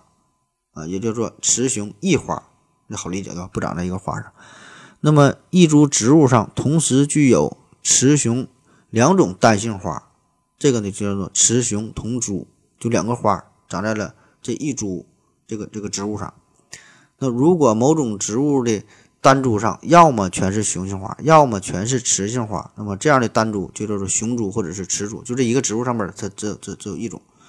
那么这样的植物呢，就叫雌雄异株啊，对，这就是从花儿到株啊，这么这么一一个一个区分啊，你稍微一想呢，就能想得清楚。那好了，有了这个基础的知识，呃，对于雌雄同花的植物的自授粉，还有呢就是雌雄异花的同株植物的同株授粉，这两种情况呢，都叫自交，就是不麻烦别人了啊。嗯，咱小时候不都学过嘛，对吧？你这个植物哈，有有一些需要蜂啊啊，有一些凭借这个小蜜蜂啊，对吧？通过他们的帮助来受精，因为植物没有腿儿啊，对吧？它它它不能自己走，所以呢，这个自交的好处呢，就是自己就解决这个问题了啊。比如说啊，它这个雌蕊和雄蕊，它可以离离得很近。那有一些干脆就叫做闭花受精，啥叫闭花受精？听着还挺唯美啊。比如说这个豌豆。它呢，在没有开花之前，花蕾当中成熟的花粉呢，就是直接在这个花粉囊里边啊，在这里边就萌花形成的花粉管，把这个精子啊送到这个胚囊胚囊当中进行受精，就这这内部就已经解决了啊。当然，在这个自然界当中呢，被子植物的混合交配系统是相当的普遍，就是说，的大多数的异交的植物呢，也可以进行自我授粉；大多数自交植物呢，也可以进行呃异交这种这种授粉啊。那么，自交和这个无性繁殖又有啥区别呢？自交和无性繁殖啊，这个完全就是两个概念。自交啊，重点就是说同一个个体的雌雄配子的结合啊，它是有雄有雌，有雄有雌的交配啊，但是说都都在自己的身上。无性繁殖啊，无性繁殖这个就不涉及到生殖生殖细胞了，它它它没有雄雌之分，也不需要这个受精的过程，它是直接由母体的一部分分裂出来，直接形成新的个体。那举一个十分不恰当的例子，这自交呢，就相当于一个人儿。一个人自己身上有男女两套生殖系统，自己和自己啪啪啪，然后生孩子，这叫自交。无性繁殖是啥呢？就是这一个人从这身上割了一块肉，这块肉呢又长成一个新的人，这个新长着和自己人长得一样啊，这个就叫做无性生殖。不知道听听没听懂啊？就就说这么多吧。下一个问题，下一个问题，幺三六九三七三 HQX 呃 LX 提问，何子老师想问问，人的自由意志是基因天赋还是后天受影响形成的？另外，动物的行为可以认为他们可以认为是他们的自由意志吗？啊，自由意志这事儿啊，这个之前也是专门讲过了，你可以自己搜索一下，回听一下，叫我只想安静的吃碗麻辣烫啊。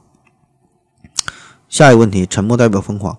近几年会不会出现靠谱的减肥药？谈一下靠谱的减肥药在近几年研发成功的可能性。啊，减肥啊，这也是很多朋友关注的一个话题了。呃，减肥这事儿，首先哈，咱得明确一下，这减肥这里边有一个非常严重的误区，就是说你到底你是想减啥？你是想减掉身上的肥肉，还是说想减掉你身上的重量？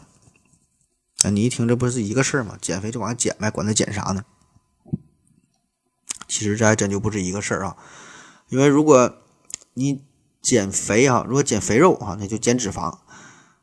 那么如果单纯减减减重量的话呢，你不仅是减脂肪，你减别的也会让你减到你的重量，对吧？比如说你脱水，所以你这里边呢涉及到健身，对吧？这里边涉及到很多的数据啊，体脂率啊、肌肉啊、呃 BMI 值啊、啊什么臀腰比啊等等等等啊，所以不能单纯看体重这么一个指标。那实际上我们真正想。减肥的时候，我们减的是啥？更多的呢是想减去肥肉，对吧？减去这些脂肪，这样才能让你更加健康、更加美丽，并不是说单纯让你体重的下降。因为你减少你的体重，其实这个方法很多，比如说你吃一些泻药，用一些利尿剂，对吧？让你拉，让让你尿，你很快可能就掉二斤、三斤的分量，不成问题，是吧？但是说这个时候你减的这种并不是脂肪，对吧？你你是脱水了啊，比如说很多减肥茶就是这个套路，喝完之后一一顿拉。对吧？拉拉脱水了，所以我觉得你说这个减肥药啊，啥叫靠谱的减肥药？它最终达到的效果就是让它让你的脂肪给减掉了，这个才是靠谱的减肥药。嗯，这个明确了。那第二个呢，就是说怎么减掉这个脂肪？就两个思路呗。第一个呢是让你合成的脂肪减少，对吧？第二个就是让你已经存在的脂肪加速它的分解，嗯，让它代谢掉。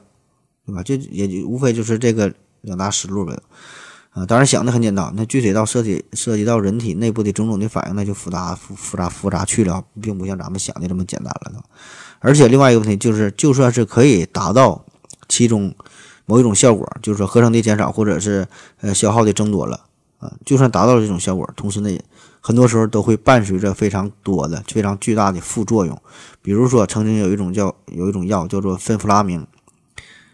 啊，这个药可以减肥，但副作用呢就会导致心脏瓣膜严重受损啊。比如说利莫那班啊，这也是全球首个一型大麻素受体抑制剂类的减肥药，减肥效果也是相当好，但是副作用会引起癫痫发作、抑郁、焦虑、失眠、攻击性，甚至有自杀的倾向。所以呢，最后呢也就没能推推广开啊。这个 FBI 也是把这个药都都给都给收回了，不不能让它再用于这个减肥。所以这个未来的方向是啥啊？什么是靠谱的减肥药？我觉得一个方向就是说的研究出研究出新的这个减肥药呗，对吧？这是一个大的方向。另外一个方向就是对现有的这个减肥药，就是有着巨大副作用这些减肥药加加以改善哈，让它这个副作用减小或者是消失。所以这个也是一个方向。呃，下一个问题，小壮壮壮提问说：“盒子哥，我想问，太空不是没有基本摩擦力吗？那同样的推力能加速不同质量的物体以相同的速度移动吗？”谢谢。啊，这当然不能了，对吧？同样的推力，它怎么能够加速不同质量的物体呢？就是没没有摩擦力也不行啊，因为这叫动量守恒定律啊。你质量大，保证速度它就慢呗。下一个问题，一只小小兔提问说：“刘院长日历卖没没？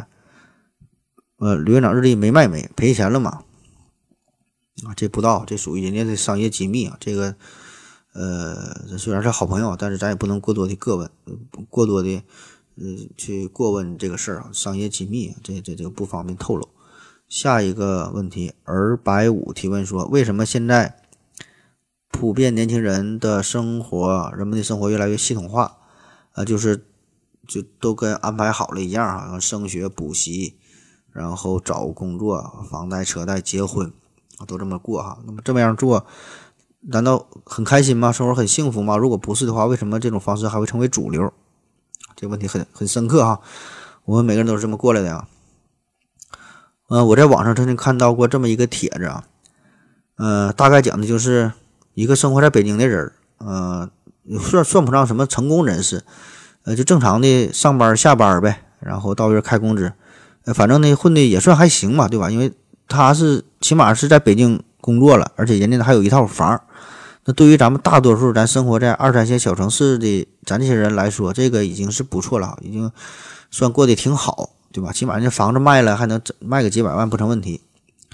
但问题就是呢，他也是天天上班下班这么重复，对吧？就像你说的这种城市化的、程序化的安排了，基本对吧？然后，呃，工作之后还房贷啊，结婚生孩子啊，这么过一辈子，生活很无聊。那最终呢，他就做了一个大胆的决定，把北京这套房子卖了，卖了几百万，然后呢，去大理去生活。大理有多好的地方。然后呢，在这块儿的。把这个钱呢，嗯，投资开了一个客栈啊，过着自己向往的生活，然后每天可以睡到自然醒，醒来之后去散散步、发呆、晒晒太阳，哎，简直就是神仙的生活了。但是这种情况吧，日子过久了，首先会感觉很无聊啊，因为同样在这个地方，刚开始来的时候感觉很好，但是说你天天这么去过，也是重复。只不过就是不同的重复，就是原来你面对的是每天面对电脑可能打字儿这种重复，现在是面对同一座大山也是重复啊，也没有什么新意。而且呢，还有一个问题就是，你逃离了北京，你来到了大理啊，感觉周围的环境自然风光很好，但同样你也得面临生存的问题，你也得去工作，你也得去劳动，对吧？你开个客栈，想的是美美哒，但实际呢也不容易，你也要付出辛苦，那日子久了就会发现。这种生活呀，并不是自己想象中的那么那么美好哈。就诚然，确实这是换了一种不同的生活方式，但是呢，仍然在重复，仍然会面临着同样的问题，就是人生的一个核心、一个根本的问题，对吧？就是在重复，最后呢，面对死亡。所以有很多的至理名言都在帮助我们解读生活，各种各样的鸡汤啊。比如说啊，说世界上只有一种真正的英雄主义，那就是认清了生活的真相之后，依然热爱生活啊。还有一句话嘛，叫“生活不止远方的苟且，还要诗和远方；生活不止眼前的苟且，还要诗和远方。”嗯，还有一个是说说说这个所谓旅行，所谓旅行就是从自己活腻的地方到别人去活腻的地方。看这些说的都挺好，也都很有道理。但是说至于指导咱们的生活啊，也都没有啥用啊，你就是听一听，看一看。那么回答你这个问题的本身吧，就是我想到的一些东西，就是为什么咱们的生活会变得越来越系统化？大伙儿呢似乎都会按照一个固定的格式这么去做。一个主要的原因啊，首先就是咱们经济上的制约啊，说白了就是穷呗，对吧？经不起折腾，你不是富二代，你愿意干啥干啥。对于咱们大多数人来说，起码呢还不像之前说的这个小故事当中这个主人公这样。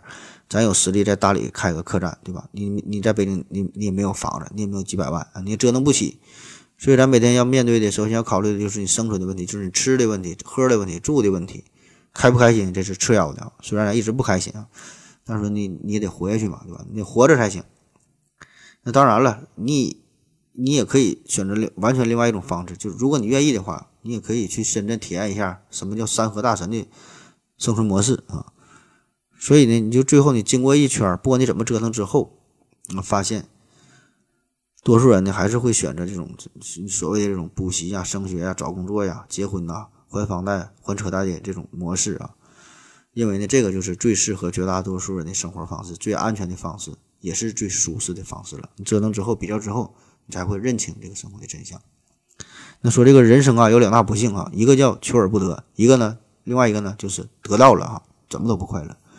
所以人这一辈子呢，就是在想要得到的欲望和得到之后的无聊，哎，这两种状态之间呢不断的切换。所以咋说呢？生活就这样，对吧？你你你要是觉得现在自己很平凡，你想折腾你就去折腾折腾，但是折腾之后呢，你会感觉不过如此啊，也没啥。当然，如果你不折腾，你就会一直一直惦记这事儿，一直。想去外面看一看啊，最后呢可能会遗憾终生，所以这个就是生活的真相，怎么的你都不满意。下一个问题，马克照照提问说，做音频哪些收入？每个月的收入大概多少？白车全说那种一百多一百万播放量的收入大概是多少？啊，这刚才不都说了吗？这个收入是，呃，你说这个什么《百车全说》啊，这个咱不了解，都没听过，也不知道他有多少收入。反正我的这个收入，我之前也说了，这个二零一九年喜马拉雅平台上的总收入是一千零点儿啊，平均每个月还不到一百块钱儿。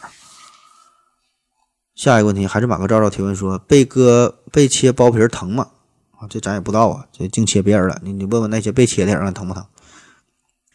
下一个问题，星宇新叶提问说，盒子你好，我是一个男生，呃，我能说一下男生，你能说一下男生？适合学习学前教育嘛？学前教育对于男生来说发展前途怎么样？学前教育哈，我我今年大一被调剂到学前教育专业，我想当一名数学老师。前几天呢去教资面试模拟，发现呢考数学教资很难，当一名数学老师特别难。我自学了大学数学，也发现数学专业的学习内容特别特别难啊，简直是难上加难。呃，合着我觉得。呃，你觉得我还要不要学习数学？我是走数学这条道路，还是幼教这条道路？求回答。啊，这个你的人生规划哈，未来选择的问题，这个只有你自己知道答案，只有你自己能给你自己去做主啊。难不难？一方面哈，这玩意儿学啥都都难啊。哪个专业就是更适合你？这个你就自己决定吧。这个咱别人只能给你呃提供一些参考。啊，或者说这给你提供一些你可能不太知道的信息，最后得决定看你自己啊。我我就说说关于学前教育的事儿，因为我之前做过三年的学前教育。呃，学前教育这事儿，首先这个前景当然是很好。你看现在咱国家这个大政策是放开二孩政策，对吧？让你使劲生孩子，而且呢，现在家长呢对于学前教育呢也是越来越重视。对吧？这现在这补课他花钱都都都啥样了，对吧？上个幼儿园可能一个月得三千五千的。那么在未来，起码在五年、十年之内，我觉得政府呢也都会大力支持这个事儿。所以说，这个前景这是一片光明啊，这是个大前提。但是说具体到个人学前教育这个这个工作是否适合你啊，你得想。考虑的更加周周全一些，就是你很多地方并不像你想的那样那样美好。就咱看电视啊，呃，可能感觉挺好，跟跟小朋友带小朋友做游戏啊，很开心很快乐，每天跟小孩在一起，感觉非常阳光和积极向上。但是实际的这个工作呢，呃，这只是一个表面啊，这正经的工作实际上每天乱七八糟各种琐碎的事儿啊，组织各种活动啊。各种比赛呀，各种开会呀，对吧？而且你面对的是小孩儿，这小孩儿呢，你就很难跟他交流，你很难讲道理，有很多的不确定性，很多事情你根本就想象不到就发生了，而且这时候你责任还非常巨大。另外，你还得跟家长进行交流，那家长也是啥样人都有，很多奇葩，对吧？你根本根本跟他这些交流不明白，所以这些乱七八糟的事儿综合在你一个人身上，就让你整的这个身心疲惫。嗯，所以我建议你啊，你要真要想从事这方面，你你你可以，呃，找一些就是正在从事学前教育的朋友啊，跟前交交朋友，深入的了解一下，看看你是否真的适合这种工作的模式啊，然后呢再做决定。反正还是祝你好运啊。下一个问题，远华罗庚几何研究所啊，就之前征婚那个富婆嘛，这不是？他提问说，何子老师在二零一九年问了您好多的问题，得到了都是得到都是很好的答案。面对我贼傻逼的问题，感谢您耐心的解答。能在这么年轻的时候遇到主播是本仙女的福气。那么，二零一九年的最后一个问题，我想问您是怎么想到这么多绝妙的答案？您找答案的思维方式是什么？啊，首先，首先感谢这位富婆的赞助啊。呃，从哪找的找的答案啊？就从网上找的呗，就百度一下你就知道啊。至于说什么找答案的思维方式啊，这个。没有啥思维，没有啥思维方式，都是现编的，想啥说啥。更多的思维方式呢，你听我节目听久了，你就会发现了，这种东西是已经是融在了咱们的节目当中啊。嗯，三言两语很难说清楚，并没有一个固定的模式啊。当然，很多时候我也没有刻意的去遵循什么固定的一一个一个套路，也没有过多的进行解答。咱们这个这档节目的重点呢，还是说，就就就思考和着嘛，就带来更多的思考，就是把一个故事讲完，把一个事儿讲完。呃，更多人可能是听点热闹，有一些人呢好钻牛角尖的好思考的，可能会从里边想到一些东西啊。嗯，当然有一些节目咱可能会稍微解读一下啊，说一些我个人的想法。比如说最近这两期讲考古的事儿啊，聊到了关于什么宗教的问题啊，人类的自豪感呐这些东西啊，对不对也不知道，都是都是随想随说啊，没没有你说的那么那么好啊。下一个问题啊，超新星零一提问说，呃，请问何志教授，二十一世纪人类面临的主要问题有哪些？现在人口越来越多，资源越来越少，环境越来越恶恶化，人类能否撑过二十一世纪？啊，这关于人类未来发展的大问题啊，非常宏观。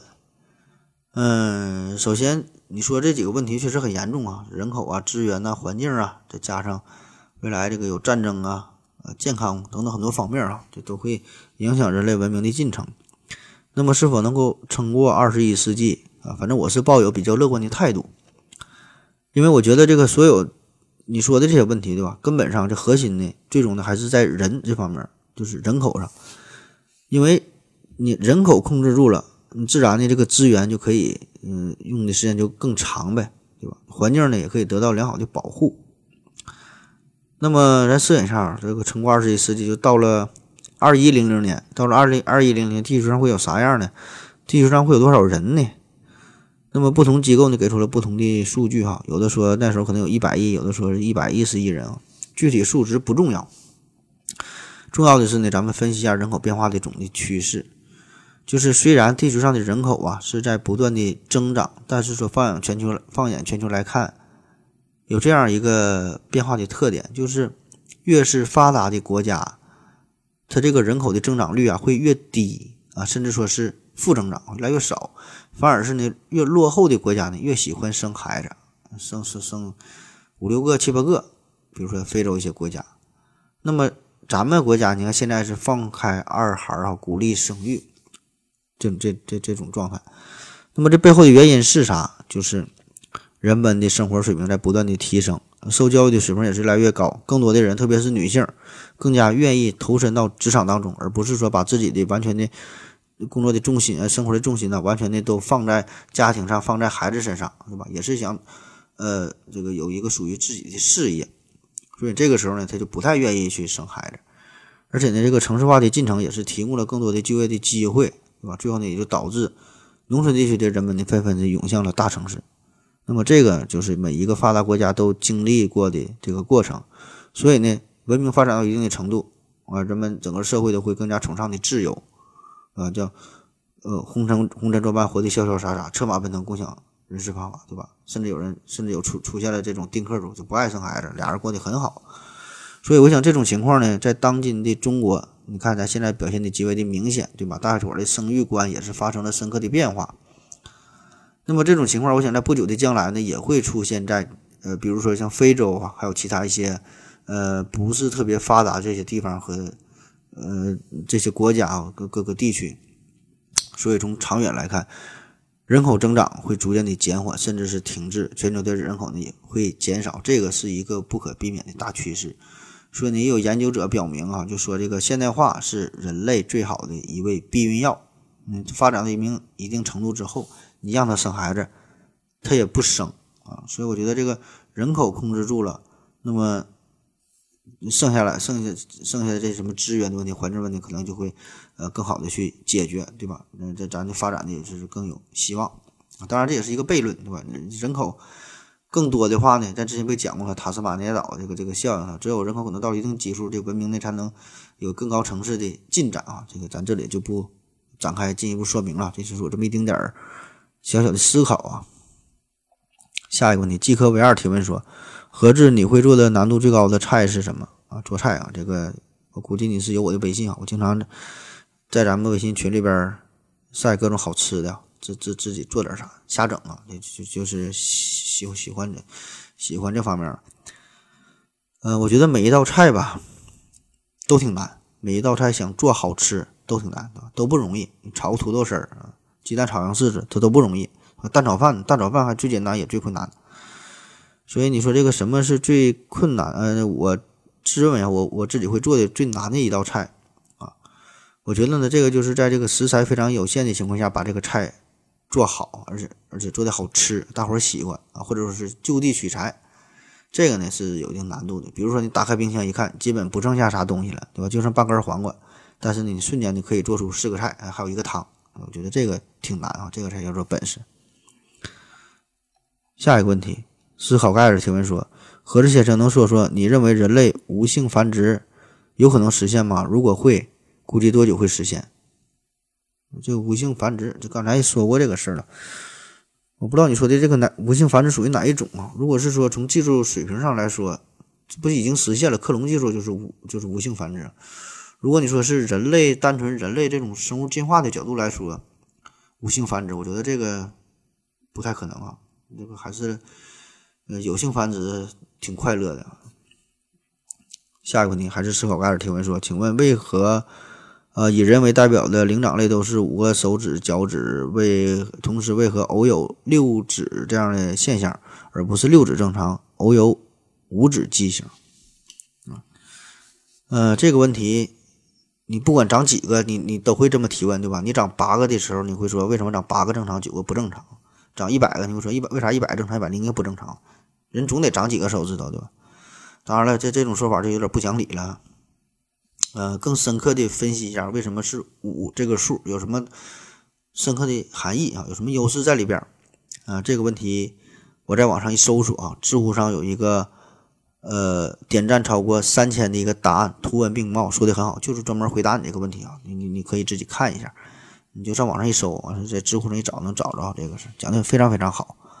啊，我看了之后，我就从这个知乎里边这这这这个呃。他的回答里边挑几个比较重点、比较好玩的地方，分享一下，随便说几句。呃，首先一个关键词啊，叫做后克斯基因，也就是说同源异形基因。呃，这个就是从咱们最原始的老种啊，从那里边就是留下来、传下来的这个、这个、这个基因，就控制你长几个手指头。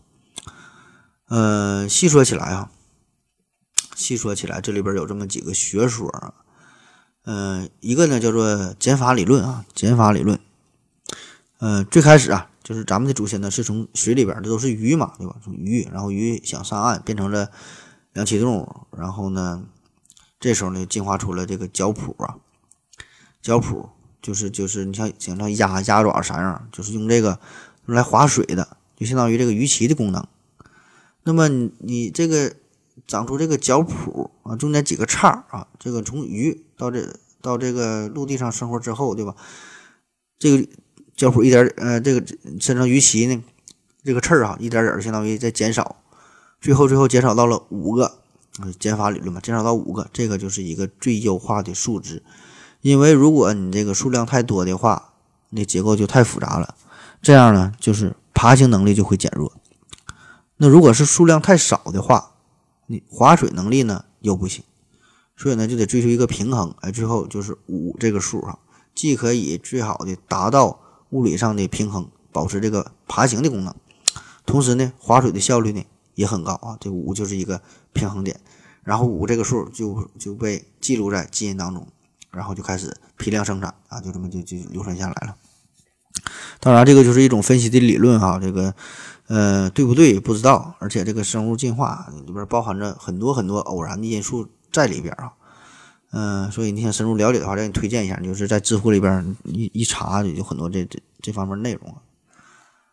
呃，下一个问题，夜明春秋提问说，呃，何子老师，宇宙探测器是如何躲避障碍的？速度那么快，离地球那么远，信号一去一回得需要不少的时间，怎么办到的呢？啊，他说这个宇宙探测器啊，怎么躲避障碍物啊？啊，它并不是像你想象那样，它是人为遥控的呀，像像你玩游戏机呢，控制它来回怎么躲哈，这还需要信号的时间。这个宇宙探测器，咱就说两个最有名的，旅行者一号和二号啊。那么它是如何躲避障碍物？呃，两方面啊，两大主要原因。首先就是咱们发射的时候啊。这个探测器的轨迹已经是经过了周密的计算啊，它会主动的避免已知的大天体，大框上咱别往上面别别别给它怼上了。比如说木星，完你躲着点呗，离它远点。那另外一个的大原因就是这个宇宙啊，这个太空当中有一个特点特点，为啥叫太空？啊就太空了，啥也没有。为啥叫真空？真的很空啊。所以呢，你并不用刻意的去躲避，甚至说你想撞都撞不上。你可以想象一下，就是在这个战场上，双方打仗，你想想两个子弹在空中相遇，撞上的概率能有多大？微乎其微。那么在宇宙当中，这个探测器，你想在太太空当中想怼上什么天体，这个机会就更低更低了。那第二个问题，这个信号怎么传递的呀？呃，你说这个延迟现象确实会有，对吧？因为因为起码它是有这个光速，它是有速度的极限嘛。你飞得太远了，嗯，传输的需要时间。那么飞得太远了，信号呢也会非常非常弱啊。说这个旅行者一号，它现在这这个信号啊，就是变成了原来的一百万亿分之一，非常非常的微弱啊。那怎么才能接收到这个信号？呃，首先呢，这个对于旅行者一号来说，它当初设计的时候就已经配备了一个直径三点七米的抛物线、抛物面的一个天线啊，并且呢，让这个天线呢，这个面始终是对着地球啊，这样呢就可以尽量增强点这个信号呗。其次呢，在咱们的地球上有三个不同的地方也是建设了呃深空网络系统啊，用它呢来检测、来接收这个数据。那么具体来说，这里边呢其实没有什么复杂的。这个旅行者一号用的呢就是无线电信号传输，和咱们平时说的咱听这种无线电啊，这这这一样，就就同样是这个技术。那所谓的无线电，其实呢也可以理解理解成为就是跟咱们可见光一样啊，就是一个电磁波不同的这个频率啊，就是其中的这么一段啊，叫无线电。那么它的传播的速度跟光速呗，对吧？也一样。那么理论上。只要在它传输的路径上没有障碍物，没有什么挡着它，这个电波呢就能就能传过来，甚至说可以传到无限远的距离。所以你想想，咱觉得这个这个旅行者号飞的好像很远了，那实际上这么点距离放在宇宙当中根本不叫事儿。因为咱网上你看那些星星，对吧？那都是几万年，几万光年、上亿光年传过来的，那得多远，对吧？所以旅行者飞这儿距离根本不叫事儿。这上面只要还有电池啊，还能传输无线数据啊，咱们就能就能接收到。下一个问题，O A 二三 J 什么什么什么一大堆数字字母提问说，更高维度的空间有生命吗？啊，这个问题就可以随便天马行空的想象了，这是有没有生命？毕竟咱们连更高维度这个事儿咱都没研究明白呢，更别说生命了。当然，我这里边说的更高维度啊，这个是咱通常。说的，咱在这里边说的就是物理范畴的更高维度了。因为对于数学家来说的更高维度根本不叫事儿哈，他们可以想研究几维去研究几维。咱咱说的是与咱们生命有关的这这个维度。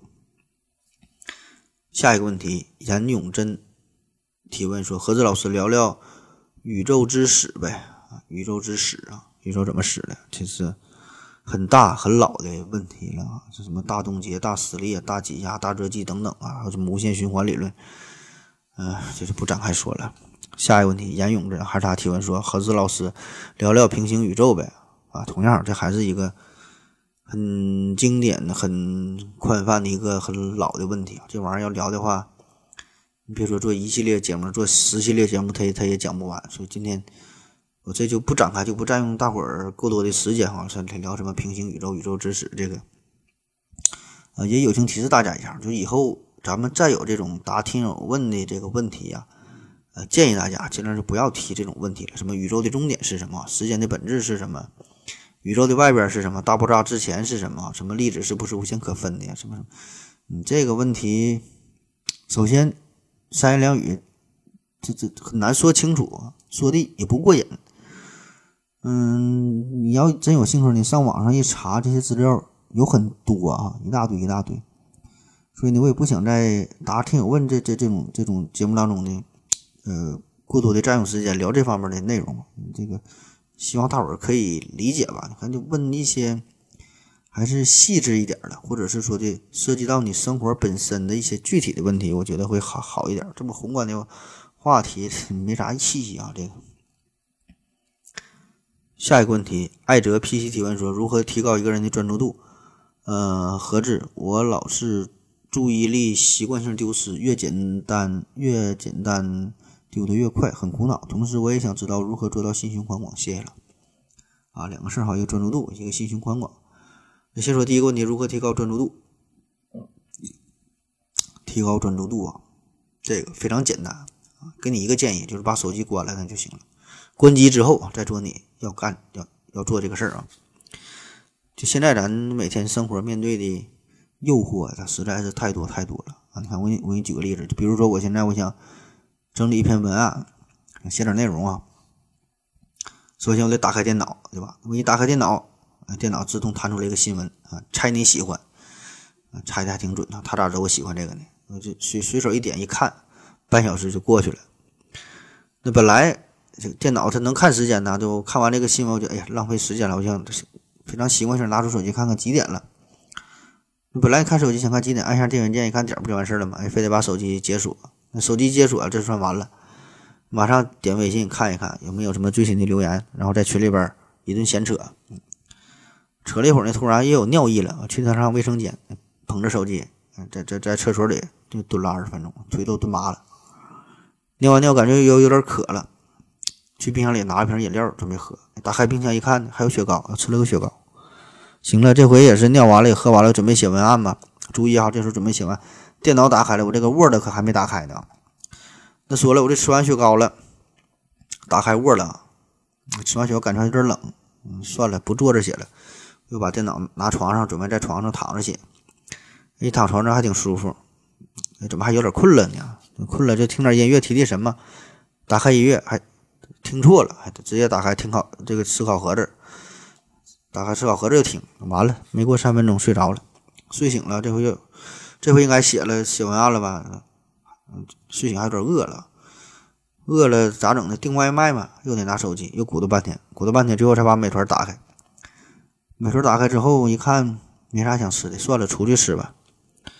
就这么一套下来哈，小半天就没了哈，一个字都没写呢。所以说，你问如何提高一个人专注度啊？我觉得就是拒绝所有的诱惑，拒绝所有的电子设备啊，因为人的惰性是远远超乎你的想象力，你就得完全把自己屏蔽起来。